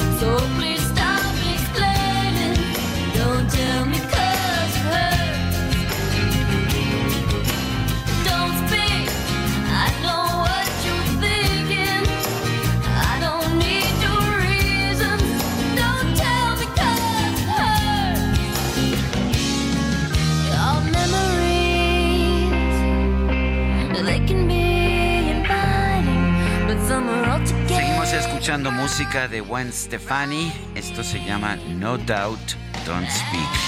Sin duda, no hables. De gran talento y de una enorme diversidad musical, Gwen Stefani.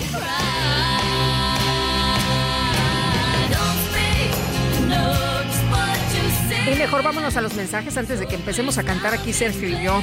Oye, nos dice una persona de nuestro auditorio, Evelyn Arroyo.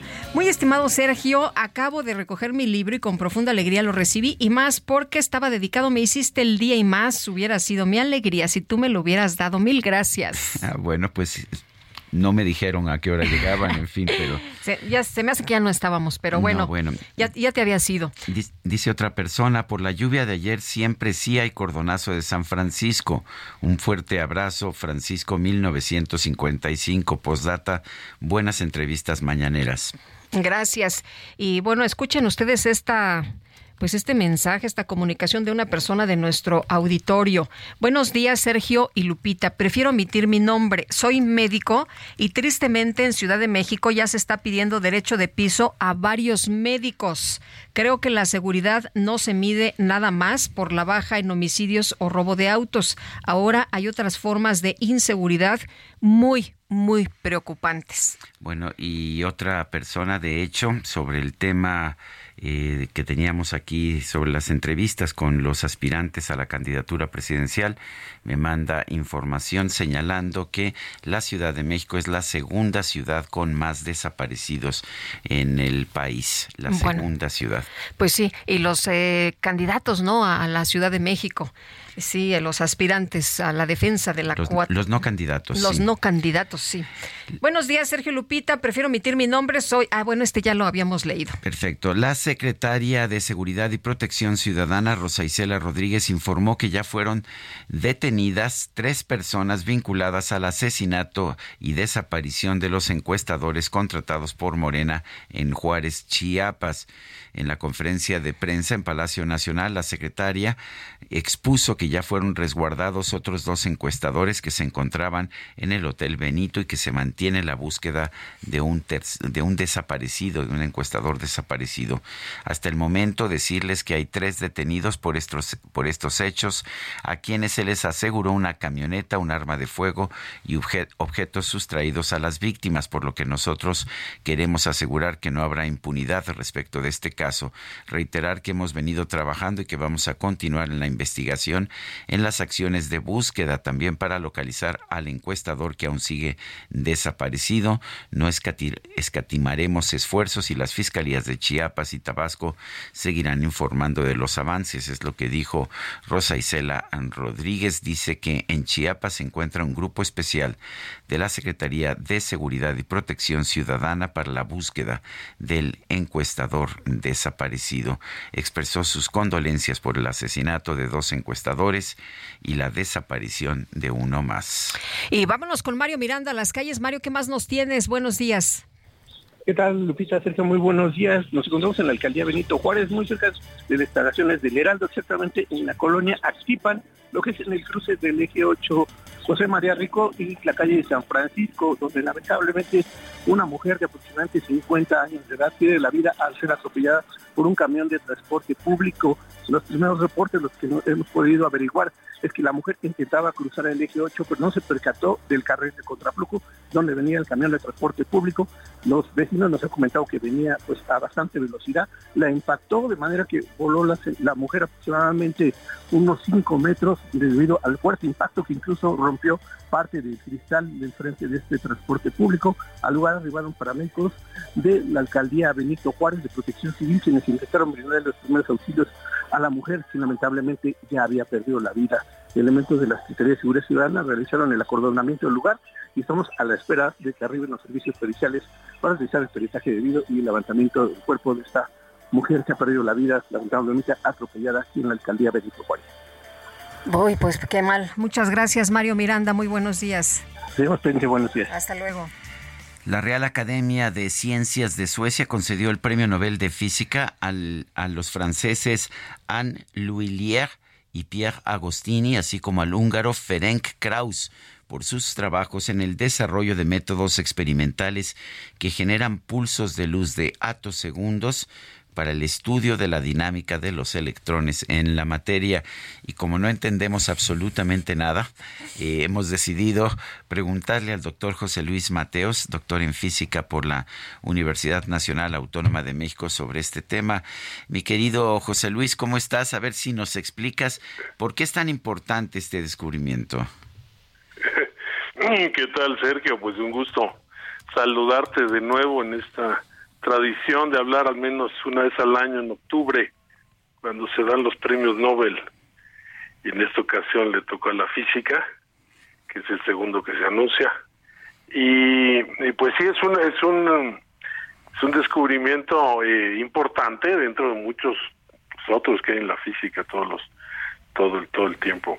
Este lo que encontraron estos eh, tres investigadores es eh, avances importantes en lo que se llaman pulsos de luz ultracortos.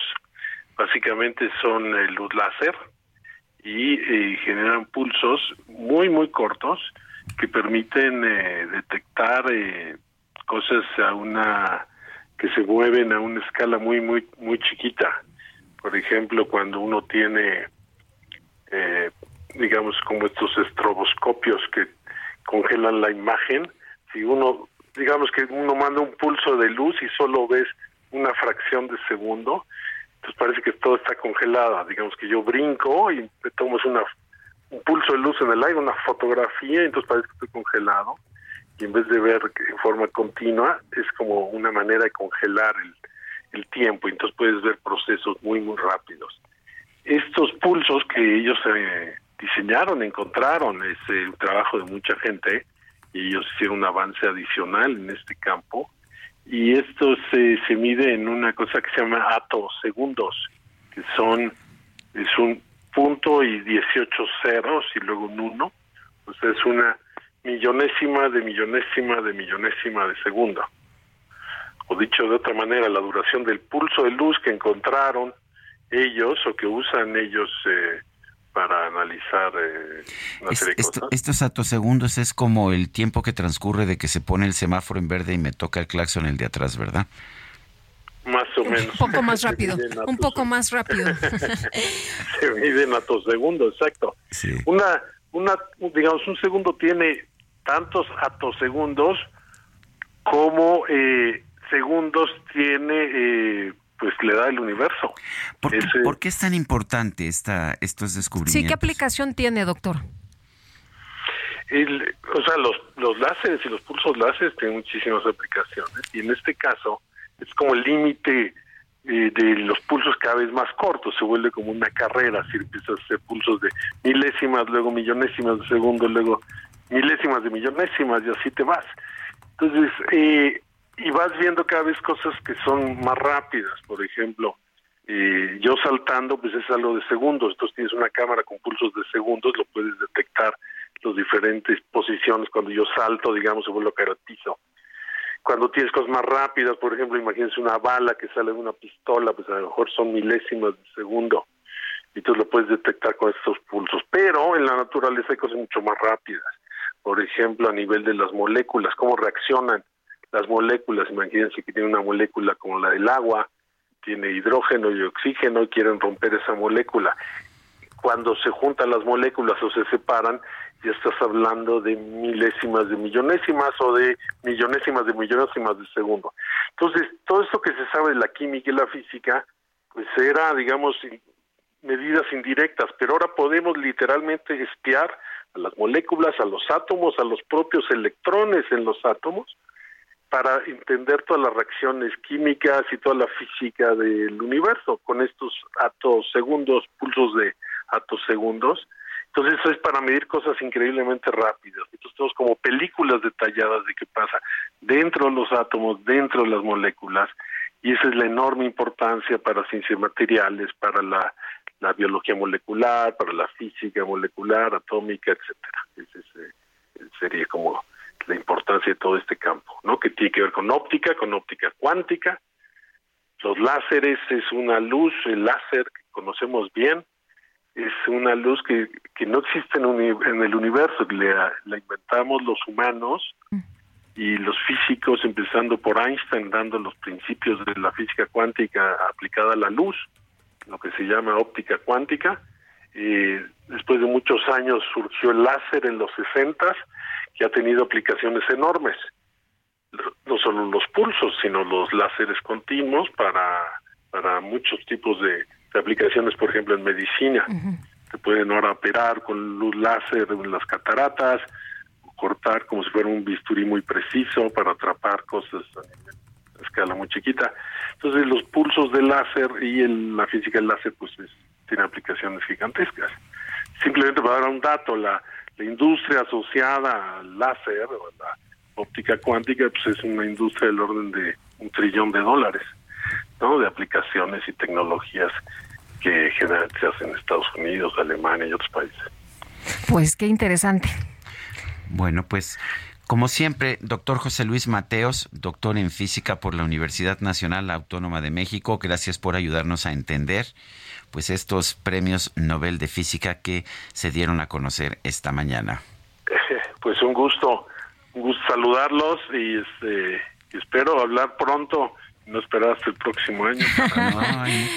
hay, muchos temas, doctor, hay, muchos temas. Muchos temas de, de, redes, la inteligencia artificial, que es un tema que ahora yo estoy trabajando mucho, con mucho detalle y y está avanzando muy rápido también. Pues, pues, nos programamos, doctor. De una vez hay que que nuestro equipo de producción se programe para, para el tema de inteligencia artificial, si es el villano o si es la solución de todos nuestros problemas. Gracias, José Luis. sí, claro que sí. Un gusto. Hasta, luego, muy buenos días. Es el doctor José Luis Mateos. Él es doctor en física por la UNAM, uno de los grandes especialistas en México sobre, sobre temas de eh, sistemas complejos. Sí. Ya le caché un poco más, ¿eh? Ah, ya, le caché un poquito más. Ya, ahora sí, ya, con esta explicación. sí.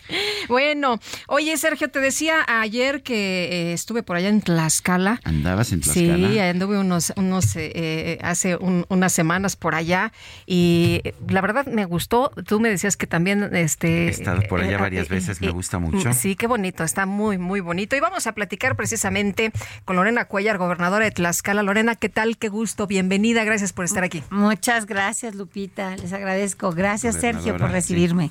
Gracias, al Heraldo. Muchas gracias. Y Lorena, preguntarte, eh, por supuesto, de varios eh, temas, pero quisiéramos preguntar primero sobre los eh, programas sociales en el Estado. ¿Qué se está haciendo en Tlaxcala? ¿De qué manera se está ayudando a la gente? ¿Qué tan importantes son los programas sociales para la entidad? Pues quiero decirte que en mi gobierno me he puesto la meta de entrar a todos los hogares de Tlaxcala que, estén pasando por pobreza, que realmente tengan una pobreza significativa.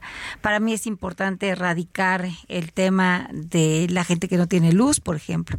Hoy tenemos ya eh, o no tiene agua. Hoy, hoy ya tenemos el 35%, 45% de personas que hemos puesto bandera blanca prácticamente, pero estoy estoy eh, mal en el dato. En el eh, llevo el 99.9% en el tema del agua, porque llevamos 45 99%. llevamos ya 45 municipios en bandera blanca. Para mí es muy importante focalizarlos, detectar esos esos casos porque pues queremos precisamente llevar bienestar a las familias. Y así como eso, pues llevamos eh, el, eh, los programas de captación de agua, el, eh, este panel solar para que no les falte la luz, para que no les falte el agua, los que les falta puertas y ventanas, aquellos que viven en hacinamiento, en fin, todos los temas de, de pobreza pues nos ah, preocupan mucho y hoy hemos logrado que 80 mil familias de Tlaxcala pues hayan dejado la pobreza atrás y que vivan en otras condiciones.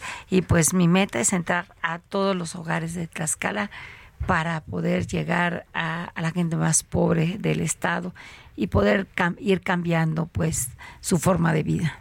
Eh, señora gobernadora, me, llama la atención este programa de paneles solares. Eh, ¿A qué tantas familias se han beneficiado y cómo funciona este sistema?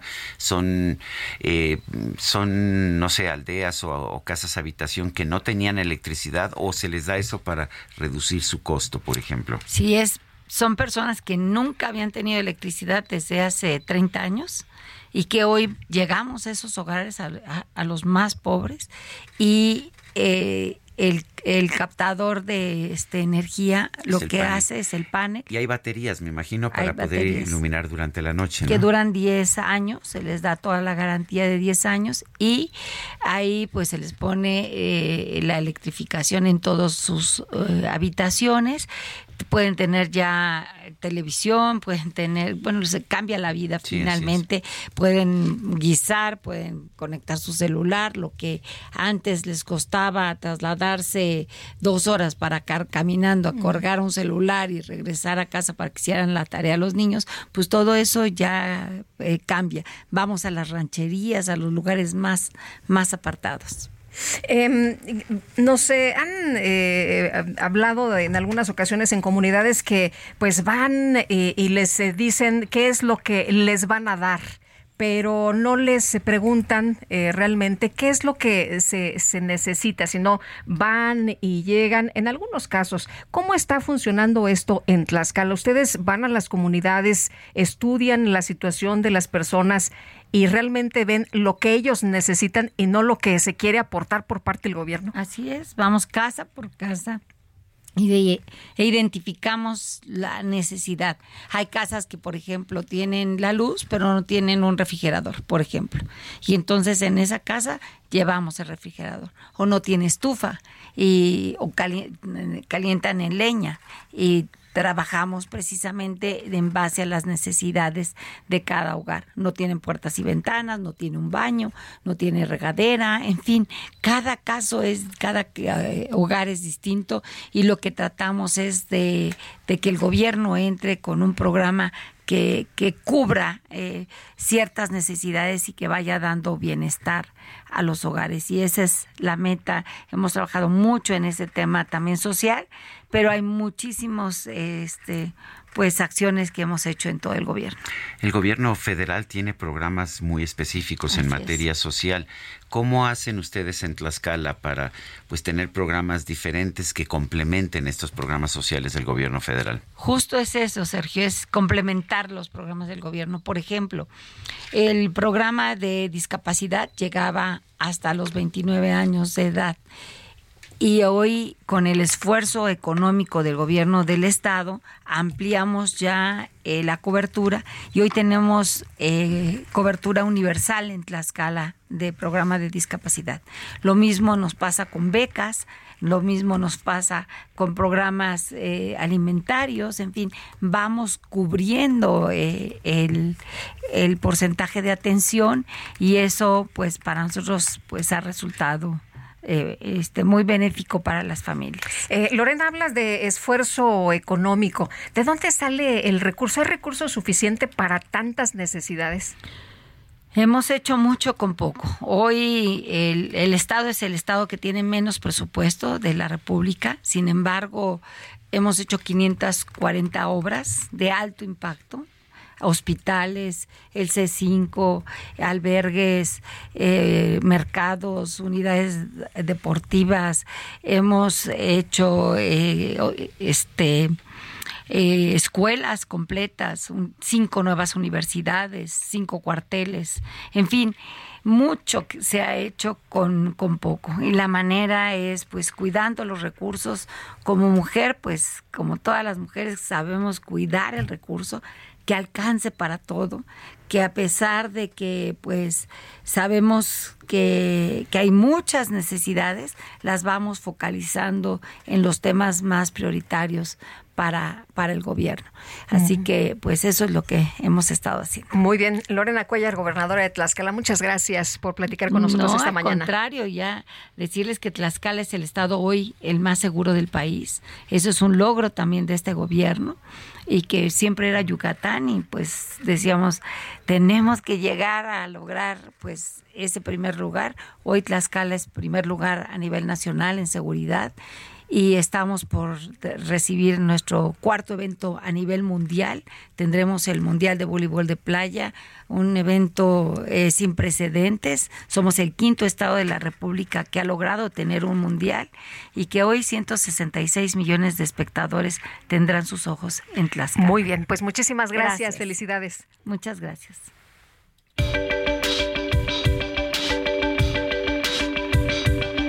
Sergio Sarmiento y Lupita Juárez quieren conocer tu opinión, tus comentarios o simplemente envía un saludo para ser más cálida esta mañana.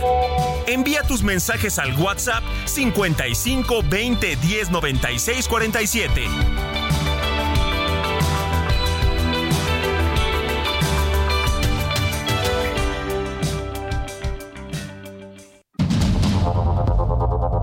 Continuamos con Sergio Sarmiento y Lupita Juárez por el Heraldo Radio.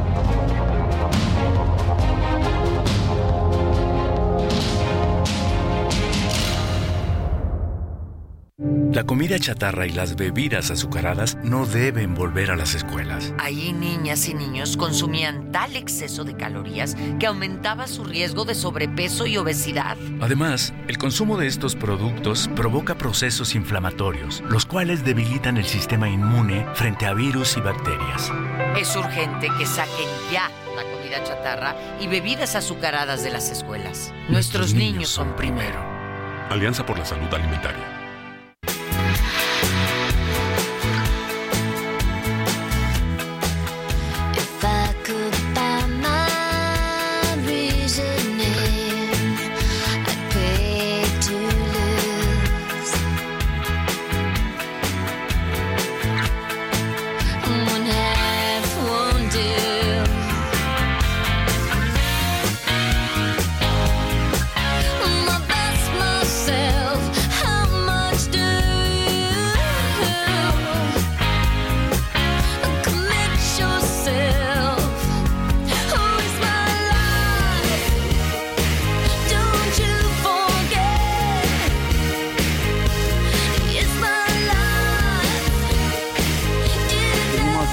Escuchando a Gwen Stefani, esto se llama It's My Life, es mi vida, y lo interpretaba con el grupo No Doubt.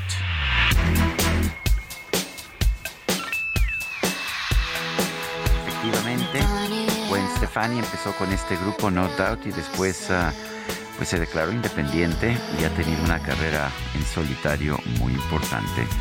Hoy cumple años y nosotros la estamos escuchando.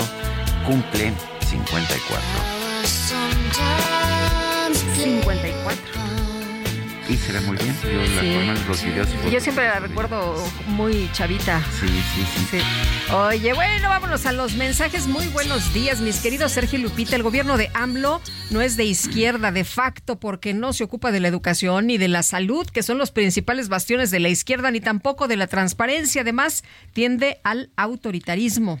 Dice otra persona, José Luis Ramírez Galicia. Buenos días. Ayer vi el documental El Dorado. En general se refiere a las libertades libertades humanas y el sometimiento. Eh, a ver, ¿por qué me movieron aquí mi texto? El sometimiento de Hitler que realizó hasta incluso en sus allegados de partido. Esto me recuerda, me recordó mucho la semejanza de acciones que hace AMLO. Gracias a Dios que no voté por él. Les envío un muy fuerte abrazo. Soy José Luis Ramírez Galicia. Y buenos días, Sergio Lupita. Soy Leslie. Los escucho diario por mi trabajo. ¿Podrían poner, por favor, una canción? Es de Juan Stefani, What You, eh, What you Waiting For. Y gracias y buen día. Bueno, con mucha, mucha canción. Yo pedí también una canción. Sí pediste, ¿verdad? Pero no, me han hecho caso. No te han hecho caso, no, Ah, que no es de ah, ah yo no sé por qué pensé. Si tienes razón, sí, no es cierto. Equivo, equivoquéme. Eh, no era de, de la cantante, este, también eso demuestra mi ignorancia, ¿verdad? O es que me gusta tanto la canción que me dejé llevar por el entusiasmo.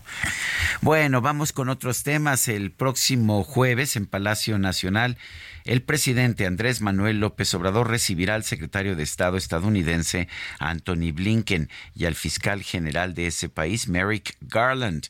Esto para una reunión bilateral en la que van a tratar temas de migración, seguridad y narcotráfico. Lo anterior lo informó el mismo mandatario mexicano durante la conferencia matutina de este martes.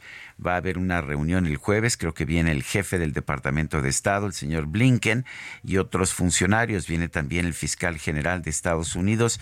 Es una reunión de los equipos que trabajan en migración, seguridad, narcotráfico, todos esos temas. López Obrador no participará en la reunión bilateral de trabajo, pero dará la bienvenida a Blinken y a Garland y desearles que los trabajos sean benéficos para ambas naciones. A propósito, también viene el secretario de Seguridad Interior, Mallorcas, eh, Alejandro Mallorcas.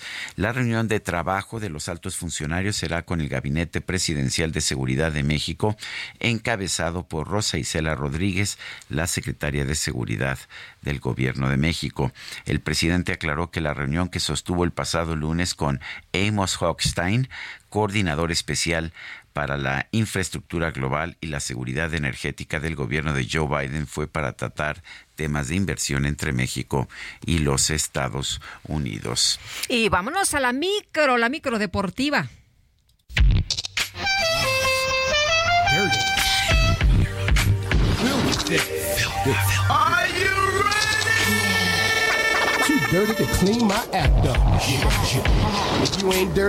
La micro deportiva.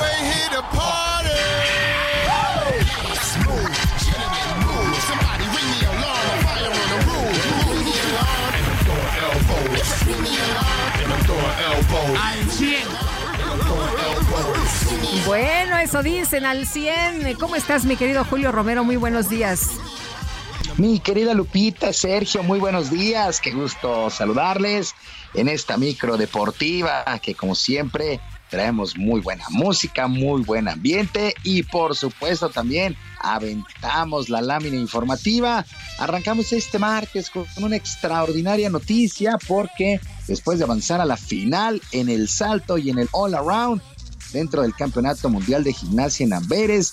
La mexicana Alexa Moreno ha logrado su boleto a los Juegos Olímpicos de París 2024. Así lo anunció la propia Federación Internacional y el Comité Olímpico Mexicano. El segundo boleto se logró luego de terminar en el sitio 14 en la prueba por equipos por lo que nuestro país cuenta ya con 23 plazas a la justa veraniega del próximo año y Alexa Moreno estará disputando sus terceros Juegos Olímpicos. Es una gran noticia, ha tenido una gran temporada Alexa Moreno, su especialidad el salto, así las cosas con México y estas 23 plazas para París 2024, pero es una gran, gran noticia la que se dio a conocer el día de ayer.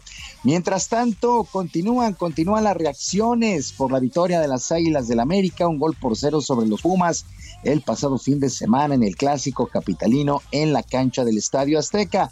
Por lo pronto, la comisión disciplinaria informó que el entrenador de los universitarios, Antonio Mohamed, ha sido sancionado con una multa económica luego de sus declaraciones en contra del arbitraje al término de este duelo, donde dio a entender un amaño del partido. La directiva de Pumas ya esperaba la sanción, mientras que en América el director deportivo Santiago Baños puso fin a esta polémica. Hay que tomar los comentarios de, de quien vienen, eh, tanto dentro como fuera, como fuera de la cancha. Eh, Mohamed, él ya estuvo aquí, tendrá sus razones para, para, para, pensar en, esas cosas, pero la verdad es que no, no, no, le tomamos mucho, este, pues digo, la verdad que no, no, no, nos, no nos, ni nos preocupa ni nos ocupa ese, ese tema, cada quien es responsable de lo que, de lo que habla.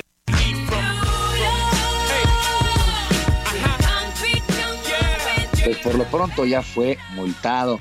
Y muy rápido, muy rápido el día de hoy regresa la actividad, arranca la fecha 11 de este torneo de apertura. Para el día de hoy, dos duelos. A las 7 de la noche, el equipo de la Franja del Puebla estará enfrentando a los Rayados del Monterrey y a las 9 de la noche, las Águilas del América otra vez en el Azteca contra los Tuzos del Pachuca. Hay que recordar que ya hay un duelo adelantado de esta jornada 11, que fue el triunfo de Mazatlán 3 por 1 sobre las Chivas la semana anterior. Y en el balompié internacional, también el día de hoy se pone en marcha la segunda fecha en la fase de grupos de la Champions, la Champions League.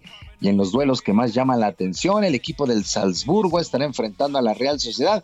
Este duelo en un ratito más, a las 10 horas con 45 minutos, tiempo del centro de nuestro país. Pero para la una de la tarde, el PSB, donde milita el mexicano Irving El Chucky Lozano, estará enfrentando al Sevilla. También para la una de la tarde, el Napoli contra el Real Madrid. Son los duelos que llaman la atención, además del Manchester United contra el Galatasaray y comenzó la cuenta regresiva para los próximos dos duelos amistosos de la selección mexicana de fútbol en fecha FIFA. El tricolor estará enfrentando el 13 de octubre a su similar de Ghana y el 17 a su similar de Alemania. El técnico del tricolor, Jaime Lozano, sabe que deben aprovechar al máximo esta clase de partidos con rivales de mayor jerarquía que los anteriores pero complicado, no, es fácil. Eh, nos hemos estado sentando en las últimas semanas a tratar de organizar el, calendario y, estos rivales de, cara a lo que vendrá en los, en los siguientes meses, en los siguientes años, y, no es nada fácil. La verdad que tenemos que, que, tratar de conseguir rivales distintos, rivales que creamos que nos podemos enfrentar en las distintas competencias, pero sobre todo en el Mundial, y aprovechar cada una de las concentraciones para, para crecer.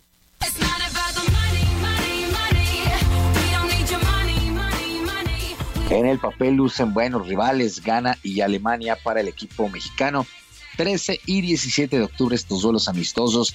Y el día de hoy también arrancan los playoffs en el béisbol de las grandes ligas, la postemporada, el camino al clásico de otoño con las series de comodines que serán a ganar dos de tres duelos en casa de las novenas con los mejores récords en sus divisiones. De tal manera el equipo de los Rangers de Texas estará visitando a las mantarrayas de Tampa Bay.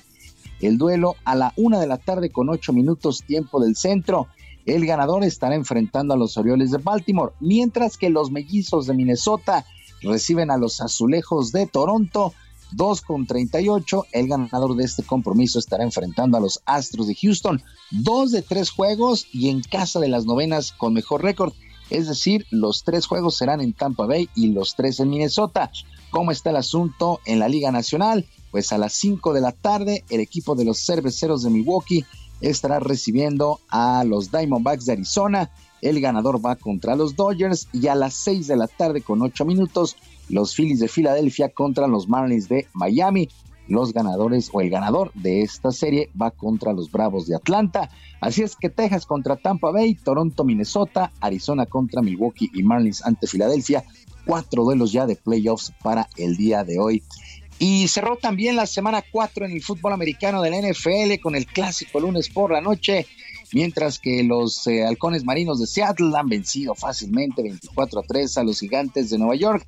Con, este, con esta victoria, Seattle 3 ganados, un perdido, Nueva York 1 y 3. Gino Smith lanzó 110 yardas, una anotación, no le interceptaron para el equipo de los eh, halcones marinos de Seattle. También, también jugó Drew Locke con escasas 63 yardas, mientras que Daniel Jones, qué difícil noche para Daniel Jones, 203 yardas, no lanzó a las diagonales y sufrió dos intercepciones, así es que llegó ya a su fin la semana 4 en la NFL. Y el Gran Premio de México de la Fórmula 1 de automovilismo lanzó el concepto Respect, que busca evitar ofensas y abucheos, asegurando que las rivalidades se queden en la pista.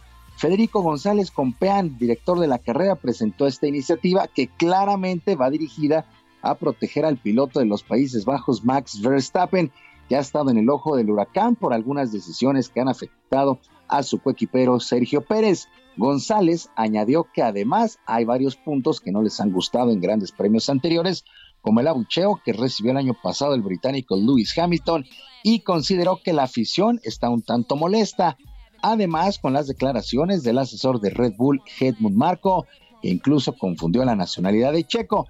Hay que recordar que el Gran Premio de México se correrá del 27 al 29 de octubre, ya a la vuelta de la esquina en el Autódromo de los Hermanos Rodríguez. Así es que respect es este concepto para proteger y buscar que no haya, no haya insultos ni abucheos, que todo, todo se quede absolutamente en la pista. Sergio Lupita, amigos del auditorio, la información deportiva este martes. Que tengan todos un extraordinario día. Gracias, mi querido Julio. Muy buenos días. Buen día para todos.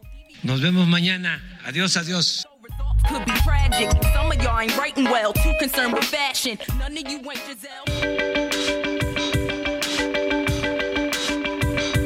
Para Lupita Juárez, tu opinión es importante. Síguela en arroba Lupita Juárez H.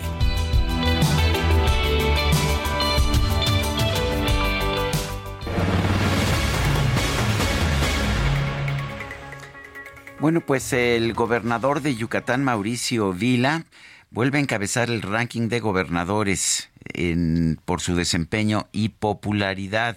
Esto es en la edición número 43 del ranking de gobernadores de México realizado por C&E Research. Alejandro Rodríguez es director de Campaigns and Elections Research, C&E Research, y lo tenemos en la línea telefónica. Alejandro Rodríguez, eh, entonces Mauricio Vila es nuevamente número uno y veo que pues los primeros lugares los ocupan gobernadores del Partido Acción Nacional. Cuéntanos. Sergio Lupita, qué gusto platicarles. Precisamente, bien lo comenta Sergio, los primeros cuatro lugares están ocupados por gobernantes del Partido Acción Nacional. Si nos fuéramos al top ten, encontraríamos cinco gobernantes de Acción Nacional, cinco gobernadores, cuatro gobernadores de Morena y un gobernador de Nuevo, el gobernador de Nuevo León, que es el gobernador de MC. El primer lugar lo vuelve a ocupar Sergio, eh, lo vuelve a ocupar Mauricio Vila Dosal, y digo lo vuelve a ocupar porque ha sido la constante durante los últimos meses, es un gobernador bien posicionado, lo que sin duda es una buena noticia para él, pero también para el próximo candidato a gobernador que tendrá que cargar sí con la popularidad de Mauricio Vila y eso podría ayudarle en la elección venidera de junio próximo. Eh, en el caso de Yucatán, su mejor calificación tiene que ver eh, con la seguridad, que es lo que más está buscando la gente, y eso es lo que le ha dado más puntos a Mauricio Vila, como a, a Jiménez o al mismo gobernador de Querétaro, Mauricio Curi González. El gobernador de Morena mejor evaluado es la gobernadora, en este caso, Mara Lezama, que ocupa la quinta posición y es la gobernadora de Quintana Roo, que dio un salto pasando desde la posición 11 en el, en el mes anterior a la posición número 5. El gobernador mejor evaluado de, de MC es el gobernador de Nuevo León y en esta ocasión Sergio Lupita, no hay un gobernador del Partido Revolucionario Institucional entre las primeras posiciones. El mejor evaluado es, es eh, Riquelme, que como ustedes saben está próximo a irse en los meses siguientes. Él deberá entregar el mandato el próximo mes de diciembre. Sí, y Alejandro, eh, los los eh, eh, más este mal evaluados, los peor evaluados, los peor evaluados siguen siendo, sí, David Monreal y parece que ahí se la van peleando, ¿no? Cuauhtémoc Blanco de, de Morelos y David Monreal de Zacatecas. Sí, y ahora ha entrado al quite en el tú por tú en estas últimas posiciones Rutilio Escandón, el gobernador de Chiapas, que lleva un buen tiempo desde que estallaron los problemas de seguridad en, la, en una mala posición. Rutilio está en la posición número 29, Cuauhtémoc en la posición número 30 y Monreal en la posición 31. Habitualmente lleva muchos meses siendo la posición número 32, pero en esta ocasión no me a Delfina, la nueva gobernadora del Estado de México. Porque acaba de entrar, ¿no? Poco tiempo, exactamente, aunque eh, el gobernador saliente, en este caso Alfredo del Mazo, se fue estando en los últimos meses después de la elección entre las últimas cinco posiciones. Así que hoy Monreal no ocupó la posición número 32, ocupó la 31, pero bueno, por obvias razones, que es la que estamos platicando, ¿no? Por ahí se encuentra en esta ocasión también en mala posición Enrique Alfaro de Jalisco, nos parece un poco extraño, eh, algo debe estar pasando en Jalisco, y eh, también el gobernador Ramírez Bedoya de, de Michoacán se encuentra en la posición número 27, con el 27% eh, de aprobación. Eh, Me llamó la atención que esté 14 eh, lugar Cuitlagua García de Veracruz con tantos problemas también de inseguridad. Sí, es un tema que, que, nos llama la atención. Se encontraba todavía hace tres, cuatro meses en las últimas posiciones, en el no top ten, en donde sale bien evaluado, tiene que ver con el tema de creación de empleos. La, la salud es una posición que tiene muy bien evaluada en el caso del, del gobernador de Veracruz y mejoró un poquito en el tema de, la seguridad lo que le hizo crecer en el ranking y aparecer en esta ocasión en el número 15, ya en la anterior eh, medición nos había aparecido en la posición número 16 y hoy escaló un tanto. Hay que recordar que nuestra medición en el ranking de gobernadores tiene que ver con seis puntos específicos que medimos y promediamos, que son seguridad, salud, trabajo contra la pobreza, el manejo de las finanzas, la capacidad del gobernador y qué tantos empleos está creando. esos seis puntos son los que nosotros medimos, eh, hacemos al final eh, un corte promediamos y aparece esta calificación que está apareciendo en el ranking de gobernadores, específicamente en esta eh, medición número 44. Bueno, pues ahí están los mejores, están los peores. Eh, ¿Cómo hacen la, el, ranking? ¿Cómo hacen la medición? Eh, esta medición la hacemos de manera mensual. nosotros tomamos un cuestionario base. Ese cuestionario base lo lanzamos a 19.200 personas en todo el país, 600 de cada, de cada estado de la República. Tratamos de hacerlo siempre en el mismo lapso para que no haya eh, alguna posición de ventaja para ninguno de los gobernadores y nos arrojan las calificaciones en seis rubros específicos, que son estos que les acabo de mencionar, seguridad, salud, trabajo contra la pobreza, manejo de las finanzas, la capacidad y la creación de empleos, que para nosotros son eh, los temas más importantes para los que ha sido contratado un gobernador en cada estado y que tiene que ver con lo bien o mal que está viviendo la gente en cuestión de percepción, por supuesto, dentro de su entidad. También nosotros eh, medimos la popularidad de los gobernadores, pero en el caso de campaigns and elections no es la popularidad lo más importante para poder saber cómo se está viviendo dentro de los estados. Sí es importante para los mandatarios, pero tiene que ver, si nos aterrizáramos a, un aula, por ejemplo, a un salón de clases, pues no es lo mismo ser el más popular que el que tiene mejores calificaciones en la boleta. Entonces, este ranking de desempeño es eso, son las calificaciones de la boleta con un promedio final y eso nos permite evaluar desde el mejor, desde el mejor gobernador hasta el peor el gobernador específicamente de ese mes en cuestión de percepción ciudadana. Alejandro Rodríguez, director de Campaigns and Elections Research, C&E Research. Gracias por conversar con nosotros. Mil gracias, Sergio. Lupita, un abrazo. Muchas gracias por permitirme platicar de este ranking de gobernadores con muchísima gente que los escucha en el país. Gracias, Alejandro. Un abrazo. Buenos días. Son las 9 de la mañana con 22 minutos. Vamos a un resumen de la información. El presidente López Obrador informó que la ex jefa de gobierno, Claudia Sheinbaum, ya aceptó el plan de seguridad que le ofreció la Secretaría de la Defensa Nacional, mientras que la senadora del PAN, Xochitl Gálvez, va a tomar una decisión esta tarde. Ya se les planteó tanto a la señora Xochitl como a Claudia, se les planteó eh, que tenemos la obligación de ofrecerles protección, vigilancia, eh, se está hablando con, ellas. Tengo entendido que ya una de ellas aceptó de, las de la vigilancia, la protección. Y hoy, hoy este, hay reunión. ¿Quién aceptó? Aceptó Claudia y hoy... Hoy a las 12 es la reunión. Sí, no, también para que no se vaya a malinterpretar, no lo ha rechazado. ¿eh? Nada más que quiere saber las condiciones y hasta hoy va a las 12 del día a resolver. El presidente López Obrador destacó que en su reunión con el coordinador de infraestructura global y seguridad energética de Estados Unidos, Amos eh, Hochstein, hablaron sobre distintos proyectos productivos en nuestro país. Ayer eh, nos reunimos con un representante, el presidente Biden, que tiene que ver con inversiones, con la promoción de inversiones en el mundo y se habló de proyectos productivos, de la llegada de inversiones a México, del plan Sonora y de otros proyectos. Básicamente hay cooperación en lo económico, en lo comercial, ya se sabe, en este tiempo México eh, ocupa primer lugar en cuanto a la relación económica comercial con Estados Unidos.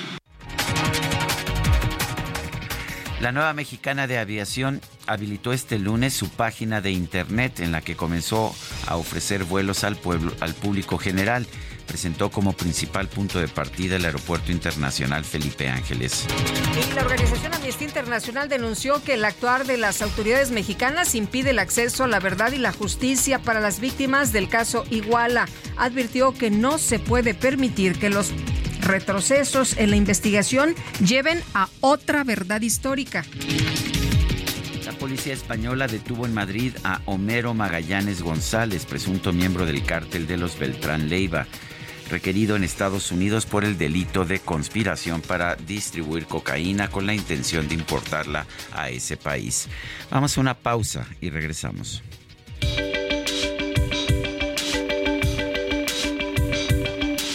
Sergio Sarmiento y Lupita Juárez quieren conocer tu opinión, tus comentarios o simplemente envía un saludo para ser más cálida esta mañana. Envía tus mensajes al WhatsApp 55 20 10 96 47.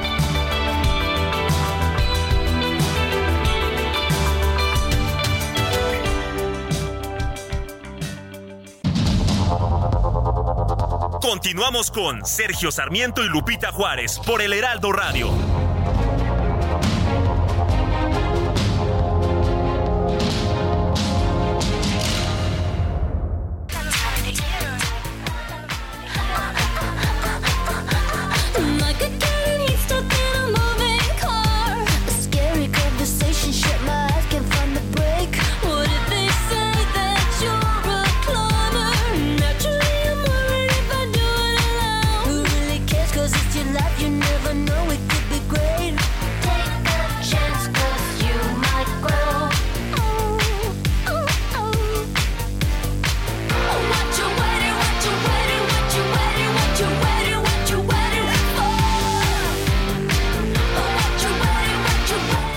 What You Waiting For? Seguimos escuchando música de Gwen Stefani.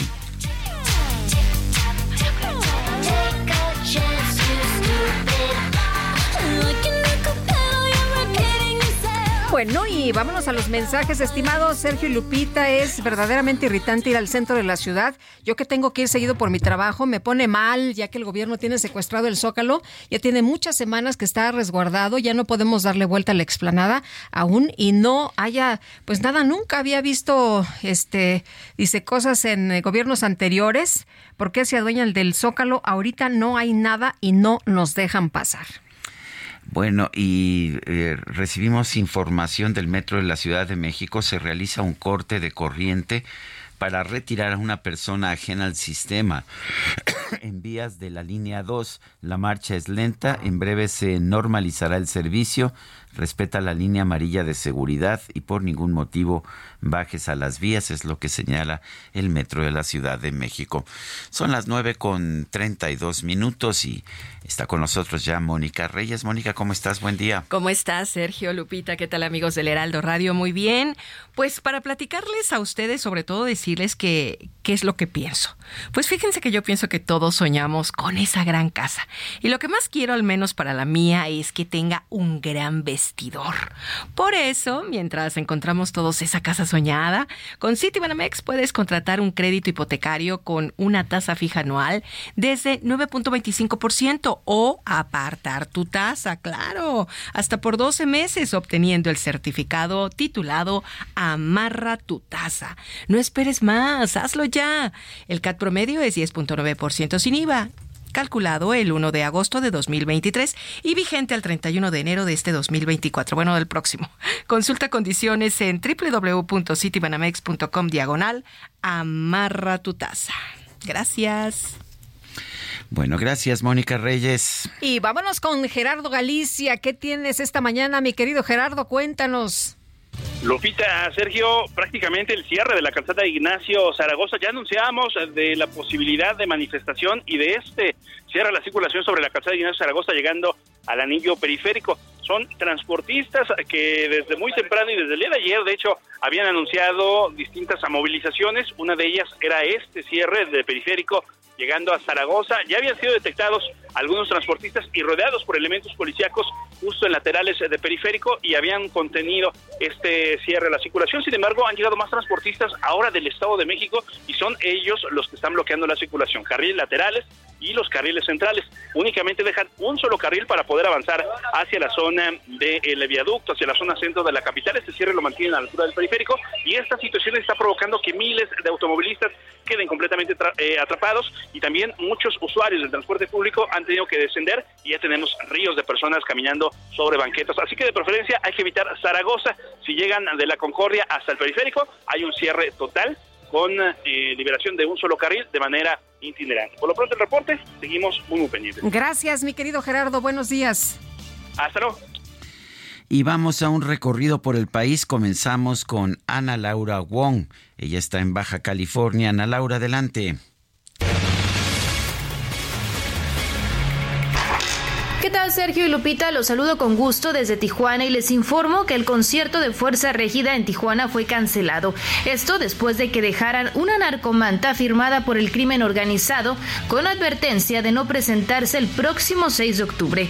La manta fue colocado en un puente vehicular en la colonia Buenavista sobre la vía rápida Oriente alrededor de las 7 de la mañana de este lunes. Al arribo de la policía municipal no hubo personas detenidas. Con esta manta pues ya es la tercera ocasión en que el cartel Jalisco Nueva Generación amenaza a cantantes, como fue hace un año en contra del grupo Arriesgado y hace unas semanas en contra del cantante Peso Pluma, quienes también tuvieron que cancelar sus conciertos. Esta es la información desde Tijuana, Baja California.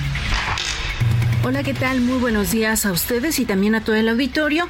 Compartirles que Raúl A, Adrián A y Miguel Ángel D, señalados como probables partícipes en la privación de la libertad de la alcaldesa de Cotija, Michoacán, Yolanda Sánchez, ya fueron vinculados a proceso. Esto luego de las pruebas que presentó la Fiscalía Especial en Personas Desaparecidas de la Fiscalía del Estado de Jalisco ante un juez de control, se les vinculó y se determinó a petición del agente ministerial que los tres sujetos deberían de permanecer en prisión preventiva oficiosa por la temporalidad de un año. De acuerdo con la investigación, la alcaldesa de Cotija, Michoacán, se encontraba en compañía de dos mujeres el pasado 23 de septiembre cuando salieron de una plaza comercial y al abordar un vehículo de servicio de alquiler para ser trasladada a su destino, fueron interceptadas por sujetos armados quienes se la llevaron privada de la libertad en la colonia Jardines de la Patria en el municipio de Zapopan. Y bueno, estos tres eh, hombres son originarios de Michoacán, de acuerdo con lo informado por la Fiscalía del Estado, y se estableció su probable participación en estos hechos. Esa es la información desde Guadalajara. Continuamos atentos. Muy buen día.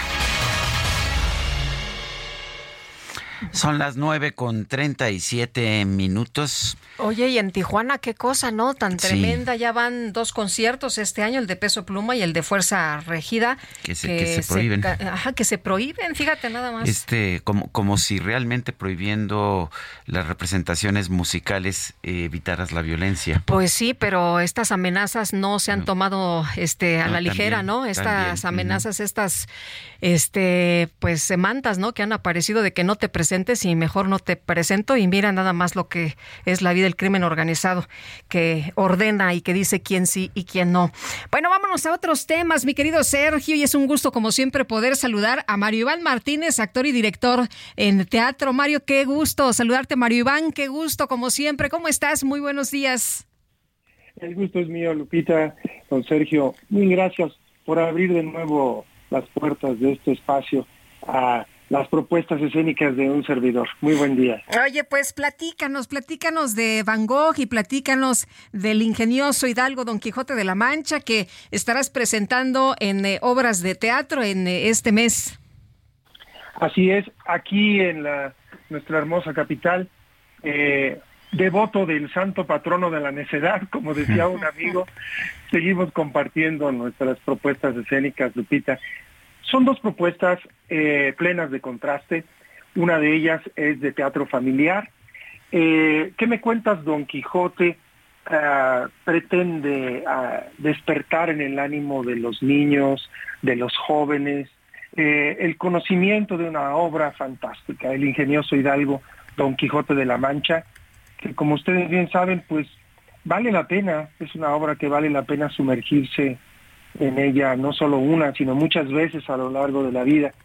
Entonces, eh, he seleccionado eh, algunas de sus historias más conocidas, porque obviamente eh, no es posible en una hora quince, ¿verdad?, abordar la máxima novela de nuestra lengua, pero hemos adaptado el lenguaje original a otro más cómodo, más accesible para los niños, sin diluir la esencia cervantina, y pretendo pues iniciar, inculcar en el ánimo de los niños el amor hacia sus dos protagonistas. Don Quijote, siempre luchando por la libertad, por la justicia, eh, y, por supuesto Sancho Panza, quien nos recuerda también nuestras plaquezas, así que pues ambos son una pareja que dejaron huella en la literatura para el resto de las parejas cómicas, hasta los polivoces, Oyote y Capulina, todos se nutrieron de ellos.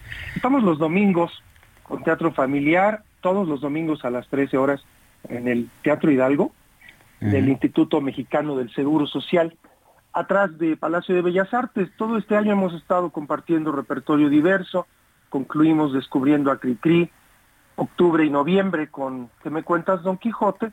Y diciembre, por supuesto, con cuentos de Navidad. Pero ahí muy cerca, este, la Secretaría de Cultura de la Ciudad de México no ha tenido la gentileza de recibirnos para una función extraordinaria en el magnífico Teatro de la Ciudad de Esperanza Iris con nuestro espectáculo unipersonal Van Gogh, un girasol contra el mundo, del cual pues, les hemos hablado en ocasiones anteriores, pero esta es la versión unipersonal que cocinamos durante la pandemia ya que las restricciones sanitarias de aquel tiempo eh, un tanto abstracto que nos eh, afectó, pues nos llevaron a reinventarnos, a, convertir esta obra originalmente para tres actores, para un solo actor. esto será el sábado 7 de octubre, el próximo sábado 7 de octubre a las 7, está fácil, sábado 7 a las, a las 7 con esta obra que pretende explorar los encuentros y desencuentros amorosos, así como la evolución pictórica de uno de los máximos genios del postimpresionismo, Vincent van Gogh. Oye, Mario Iván, ¿Cómo, cómo, bueno, yo, yo he escuchado que hay gente que tiene bipolaridad, pero ya tener dos personajes tan distintos como Van Gogh y el Quijote, los dos con un toque de locura, por supuesto, espero que no hayan ah, afectado y te hayan generado una bipolaridad. Eh, don Sergio, creo que tengo a Cricri para mantener mi cordura. Aquí me lo justo el comentario que usted hace me lo hizo mi madre alguna vez porque estaba yo también haciendo diario de un loco. Este, Además. A que hizo, pues volvió célebre, como sabemos, el, el gran maestro Carlos Carlos Ancira, sí. Así es, maestro. Pues Mario Iván, como siempre, apreciamos mucho que nos puedas invitar al teatro. Muchísimas gracias. Al contrario, Lupita, les dejo un teléfono para informes. Por favor. 55 37 33 36 41. 55 37 33 36 41 y qué mejor que despedirnos con Van Gogh mismo cuando decía los pescadores saben que el mar es peligroso y la tormenta terrible pero eso no les impide hacerse a la mar así que pues a seguir navegando. Gracias Lupita. Muchas gracias. Un abrazo como siempre. Gracias uno de mis favoritos Mario Iván Martínez Mario Iván Martínez sin duda son las nueve con cuarenta y dos minutos y bueno, pues tenemos eh, con nosotros a David Uribe, el es vocero de la revista MOA, ¿sí? La revista... la revista MOA, una revista pues eh, me imagino que habla de habla de moi, de yo. Bueno, vamos a preguntarle a David Uribe. A ver, cuéntanos este. Oigan, pues en nada, primero muchas gracias por la invitación, por estar acá con ustedes, Lupita, Sergio. Gracias. David. Traemos buenas noticias de parte de Revista MOA porque algo que caracteriza mucho Revista MOA, que es la revista de Marta de Baile, es acercar el conocimiento de la mano de especialistas, no solamente de México, sino de todo el mundo, para entender por qué pasa lo que pasa en nuestras vidas desde estos agobios de la adultez que tenemos, que si el amor, que si la pare que si la pareja, que si el dinero, que si este desarrollo personal, el trabajo, cómo nos está yendo. Bueno, de eso va Revista MOA, pero hoy traemos una invitación muy especial porque tenemos nuestro evento más grande del año que se llama Master MOA y queremos que ustedes y todos los que nos están escuchando nos acompañen el próximo 25 de noviembre en el auditorio ah, ya casi, ya casi. Ya la vuelta. Ya la vuelta. Oye, este, ¿qué, temas van a, tratar, mi querido David? Porque, bueno, sabemos que se habla mucho del amor, que es, es uno de los temas número uno, pero ¿qué más? Pero mira, ¿Por qué hablamos del amor también dentro del evento y ahorita abordo los otros temas que vamos a tener? Hay un dato muy interesante que arrojó el INEGI eh, recientemente, que es que el 67% de las parejas se están divorciando. Ese es un hecho. Y desde el 2015 para acá, en vez de ir a la baja el dato, ha ido incrementando. Y hay muchas razones. Si vamos un poquito más al fondo del por qué de, eh, ponemos una pausa en la relación y decimos, ¿sabes qué? muchas gracias y ese fueron felices para siempre no lo es, no, lo alcanzamos. híjole, me lo vendieron durante muchos años. Creces con eso. Pues resulta ser que hay muchos temas de falta de comunicación, de compromiso, de que no sabemos cómo abordar temas de dinero dentro de la pareja. Y esos ingredientes que le hacen falta a la relación para que se consolide y para que realmente el tiempo que se comparta con alguien sea, sea verdaderamente productivo y, feliz y maduro, justo este tipo de temas los vamos a abordar dentro de Master Moi, de la mano, por ejemplo, con Mario Guerra. Pero también en esta edición vamos a tener la presencia de Dr. Mao, que viene en exclusiva desde Nueva York a este Master Moi, para decirnos cuáles son esos secretos mejor guardados de la evidencia científica para transformar nuestro estilo de vida y ahora sí que dejarnos del show de esto que luego encontramos en redes sociales de que hazle acá, que la dieta esto, que no, vamos a hacerlo de la mano con un profesional que nos va a decir qué hacer y por dónde llevar nuestra salud. Va a estar también la primer mujer mexicana que fue al espacio, Katia Chazarreta, nos va a compartir cómo romper esos miedos, ¿no? Porque es un evento para todas, para las edades de los 25, pero en los 30, pero en los 40, pero en los 50, porque hay a lo mejor una edad en la que dices, no, yo ya alcancé, este, ya tengo a la pareja de mi vida. Y yo ya no necesito. Pero ¿qué tal el estrés? ¿Qué tal? Pero ¿qué tal la salud? Los achaques estos que llegan luego con los años. Eso justo lo abordamos con 16 conferencias en un solo día en el auditorio BB y ustedes pueden entrar a nuestra página de internet. Dice, los achaques que van con los años y nos voltea a ver. ¿Qué no, pasó? hombre, ¿Qué pasó? ¿Qué no, pasó, hombre, si ya estamos igual. Oye, yo creo que pasando la barrera de los 25, empieza, parece que así como tablita, a decirte el cuerpo, oye, chécate aquí, Sí. oye, esto. Y empiezan muchas preocupaciones normales de la edad y normales de que estás creciendo. Pero ¿cómo afrontarlos? Bueno, pues nos va a estar acompañando estas Obviamente Marta de Baile va a estar ahí, todo el equipo de, Revista MOA para brindarles estas herramientas para que construyan su mejor versión. Yo les quiero preguntar algo. ¿Cuándo fue la última vez que ustedes invirtieron en, en, ustedes mismos? O sea, no un regalo, no un- una prenda, no, sino realmente en su ser. ¿Cuándo fue la última vez? Seguramente dirán, no, pues yo desde la universidad, no, pues yo... Este es el momento, Ade- además estamos terminando el año, vienen los propósitos y muchas veces esos propósitos se quedan en la mesa porque no logramos entender qué es lo que nos pasa en el interior, ¿no? Y este evento, pues de verdad es para que ustedes se lo dediquen un día completito con todos estos especialistas, Rebeca Muñoz, Tere Díaz, pero que sí vamos a abordar también nutrición, este, bueno, un sinfín, la agenda está disponible en mastermoa.com. La gente que se quiere inscribir, que quiere asistir, ¿qué tiene que hacer? Sergio, es muy fácil. Entran a mastermoa.com, revisan Se ya. Moi, ¿verdad? Se escribe Moi, M-O-I, y ahí ustedes van a poder este, checar el precio que tienen los boletos. Ya estamos en fase 2. El cupo, ojo ahí, es limitado. Entonces, corran porque, porque esto de que el cupo también sea limitado es para que sintamos eh, que estamos muy cerca de los especialistas, que si tenemos dudas los abordemos con total tranquilidad. Entonces, entren a revista, a revista MOA o a mastermoa.com. Ahí están los boletos disponibles, corran porque están volando y nada, que los queremos ver ahí el próximo 25 de noviembre. David Uribe, vocero de la revista MOA, gracias por estar con nosotros. Oye, pues muchas gracias, pero antes tengo Sí. sorpresas. Ah, qué bueno. Porque yo no vengo con las manos vacías, todo nos gusta en grande y en abundancia en Revista MOA. Tenemos dos pases dobles para que los que quieran asistir a Master MOA nos escriban arroba, a alegrías arroba revistamoa.com y nos digan que escucharon la entrevista con Sergio y Lupita y les vamos a dar un acceso doble a las primeras dos personas. A ver otra vez la dirección. Alegrías arroba. Muy, Muy bien. bien. Pues muchas gracias David Uribe. Son las 9 de la mañana con 49 minutos. Nosotros vamos a un resumen de la información.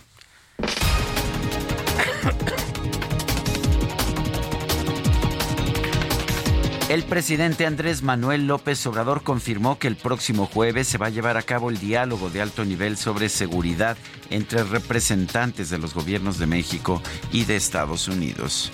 Es una reunión de los equipos que trabajan en los temas de migración, de seguridad, narcotráfico, todos estos temas. Esto es el jueves, ¿no? Pasado mañana. Vienen aquí, al Palacio. Sí va a estar usted presente en la reunión. Yo me voy a reunir con ellos, pero eh, es una reunión de trabajo de los equipos. Yo nada más este, para desearles que les vaya muy bien en los acuerdos. Bueno, y por otro lado, el presidente López Obrador lamentó, escuche usted, que exista el INAI, el organismo de transparencia. No le gusta. Consideró que es un aparato administrativo, burocrático, bueno, para nada, que le cuesta a los ciudadanos miles de millones de pesos. Lo único que lamentamos es que hayan creado esa comisión, esa oficina supuestamente de la transparencia que se creó en la época de Fox para simular de que iban a combatir la corrupción y se convirtió en una tapadera. En este espacio, el ex, el exsecretario de Seguridad Ciudadana de la Ciudad de México, Omar García Harfush, aclaró que no participó en la investigación del caso Iguala o en la creación de la llamada verdad histórica. Principalmente han mencionado dos cosas. Una, que yo seguía siendo el titular de la policía en Guerrero, no era. Y que después participé en las investigaciones o en una construcción de una verdad histórica. Pues no participé ni en la investigación ni en ninguna construcción de ninguna verdad histórica. Yo no estaba en el Estado y no, no tuve participación alguna. El rey Felipe VI de España encargó al presidente del gobierno saliente Pedro Sánchez que presente su candidatura al Parlamento para ser investido de nueva cuenta al frente del Ejecutivo. Medios españoles reportaron que un tribunal de Murcia abrió una investigación por presuntos homicidios imprudenciales por el incendio que dejó 13 personas muertas en un centro nocturno. Portavoz del Departamento de Estado de la Unión Americana, Matthew Miller, advirtió que su país seguirá utilizando todas las herramientas disponibles contra quienes actúen para socavar la democracia y el Estado de Derecho en Guatemala.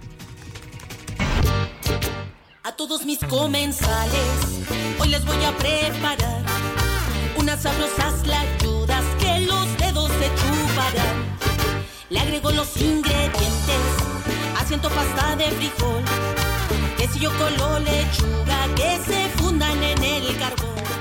La Secretaría de Turismo lanzó una encuesta para que los internautas mexicanos ayuden a elegir el platillo favorito de la gastronomía de nuestro país. Bueno, esto para que ayudaran. La dependencia detalló que después de una competencia muy reñida con casi 100 mil votos, la Tlayuda de Oaxaca fue la ganadora. Esto después de superar a distintos manjares típicos de otras entidades como la barbacoa hidalguense que quedó en primer lugar en la encuesta anterior. Esa competencia sí me parece muy rica. Con el calor de las brasas, la carne ya se... Bueno, ahora sí a desayunar. Estaría bueno, ¿no? Y yo ahorita sí me andaba este, echando unas echando una tlayuda completa. Bueno. Bueno, vámonos, vámonos con información de Alan Rodríguez. Alan, ¿dónde andas? Cuéntanos qué pasa esta mañana. Buenos días. Lupita, Sergio, amigos, muy buenos días. Calzada de Tlalpan, a la altura del Metro General Anaya. Ya tenemos un corte a la circulación por parte de transportistas de la zona sur de la Ciudad de México, quienes están manifestándose para solicitar mayor presencia en los proyectos zonales de transporte público denominado Culhuacanes, en los cuales pues comentan que ellos no tienen una gran participación. Derivado de esta situación, ya tenemos asentamientos prácticamente hasta la zona de viaducto. Como alternativas tenemos lo que es División del Norte y también la avenida Churubusco, que le estará permitiendo e- evitar los asentamientos que se generan por esta manifestación que únicamente afecta con dirección hacia el sur de la capital del país. Tómalo en consideración, es el reporte que tenemos. Muy bien, Alan, muchas gracias. Buenos días. Continuamos al pendiente. Muy buen día. Hasta luego. ¿Y qué crees, Guadalupe? ¿Qué pasó? Que se nos acabó el tiempo. Bueno, pues vámonos entonces, que la pasen todos muy bien, disfruten este día, nos escuchamos mañana en punto de las 7. Bueno, y lo dejamos con música de Gwen Stefani, es A Baby del grupo No Doubt. Y sí, nos escuchamos mañana. Hasta entonces, gracias de todo corazón.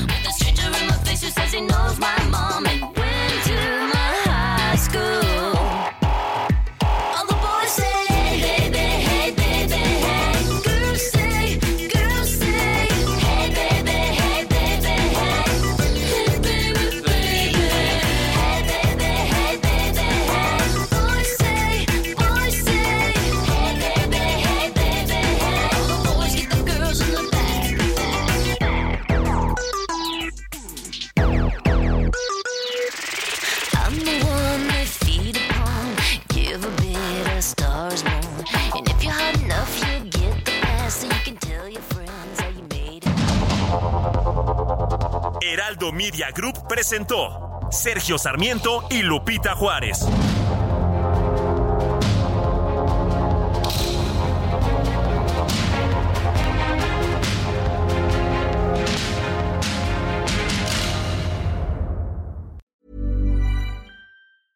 Need new glasses or want a fresh new style? Warby Parker has you covered. Glasses start at just 95 bucks, including anti-reflective, scratch-resistant prescription lenses that block 100% of UV rays. Every frame's designed in-house with a huge selection of styles for every face shape. And with Warby Parker's free home try-on program, you can order 5 pairs to try at home for free. Shipping is free both ways too.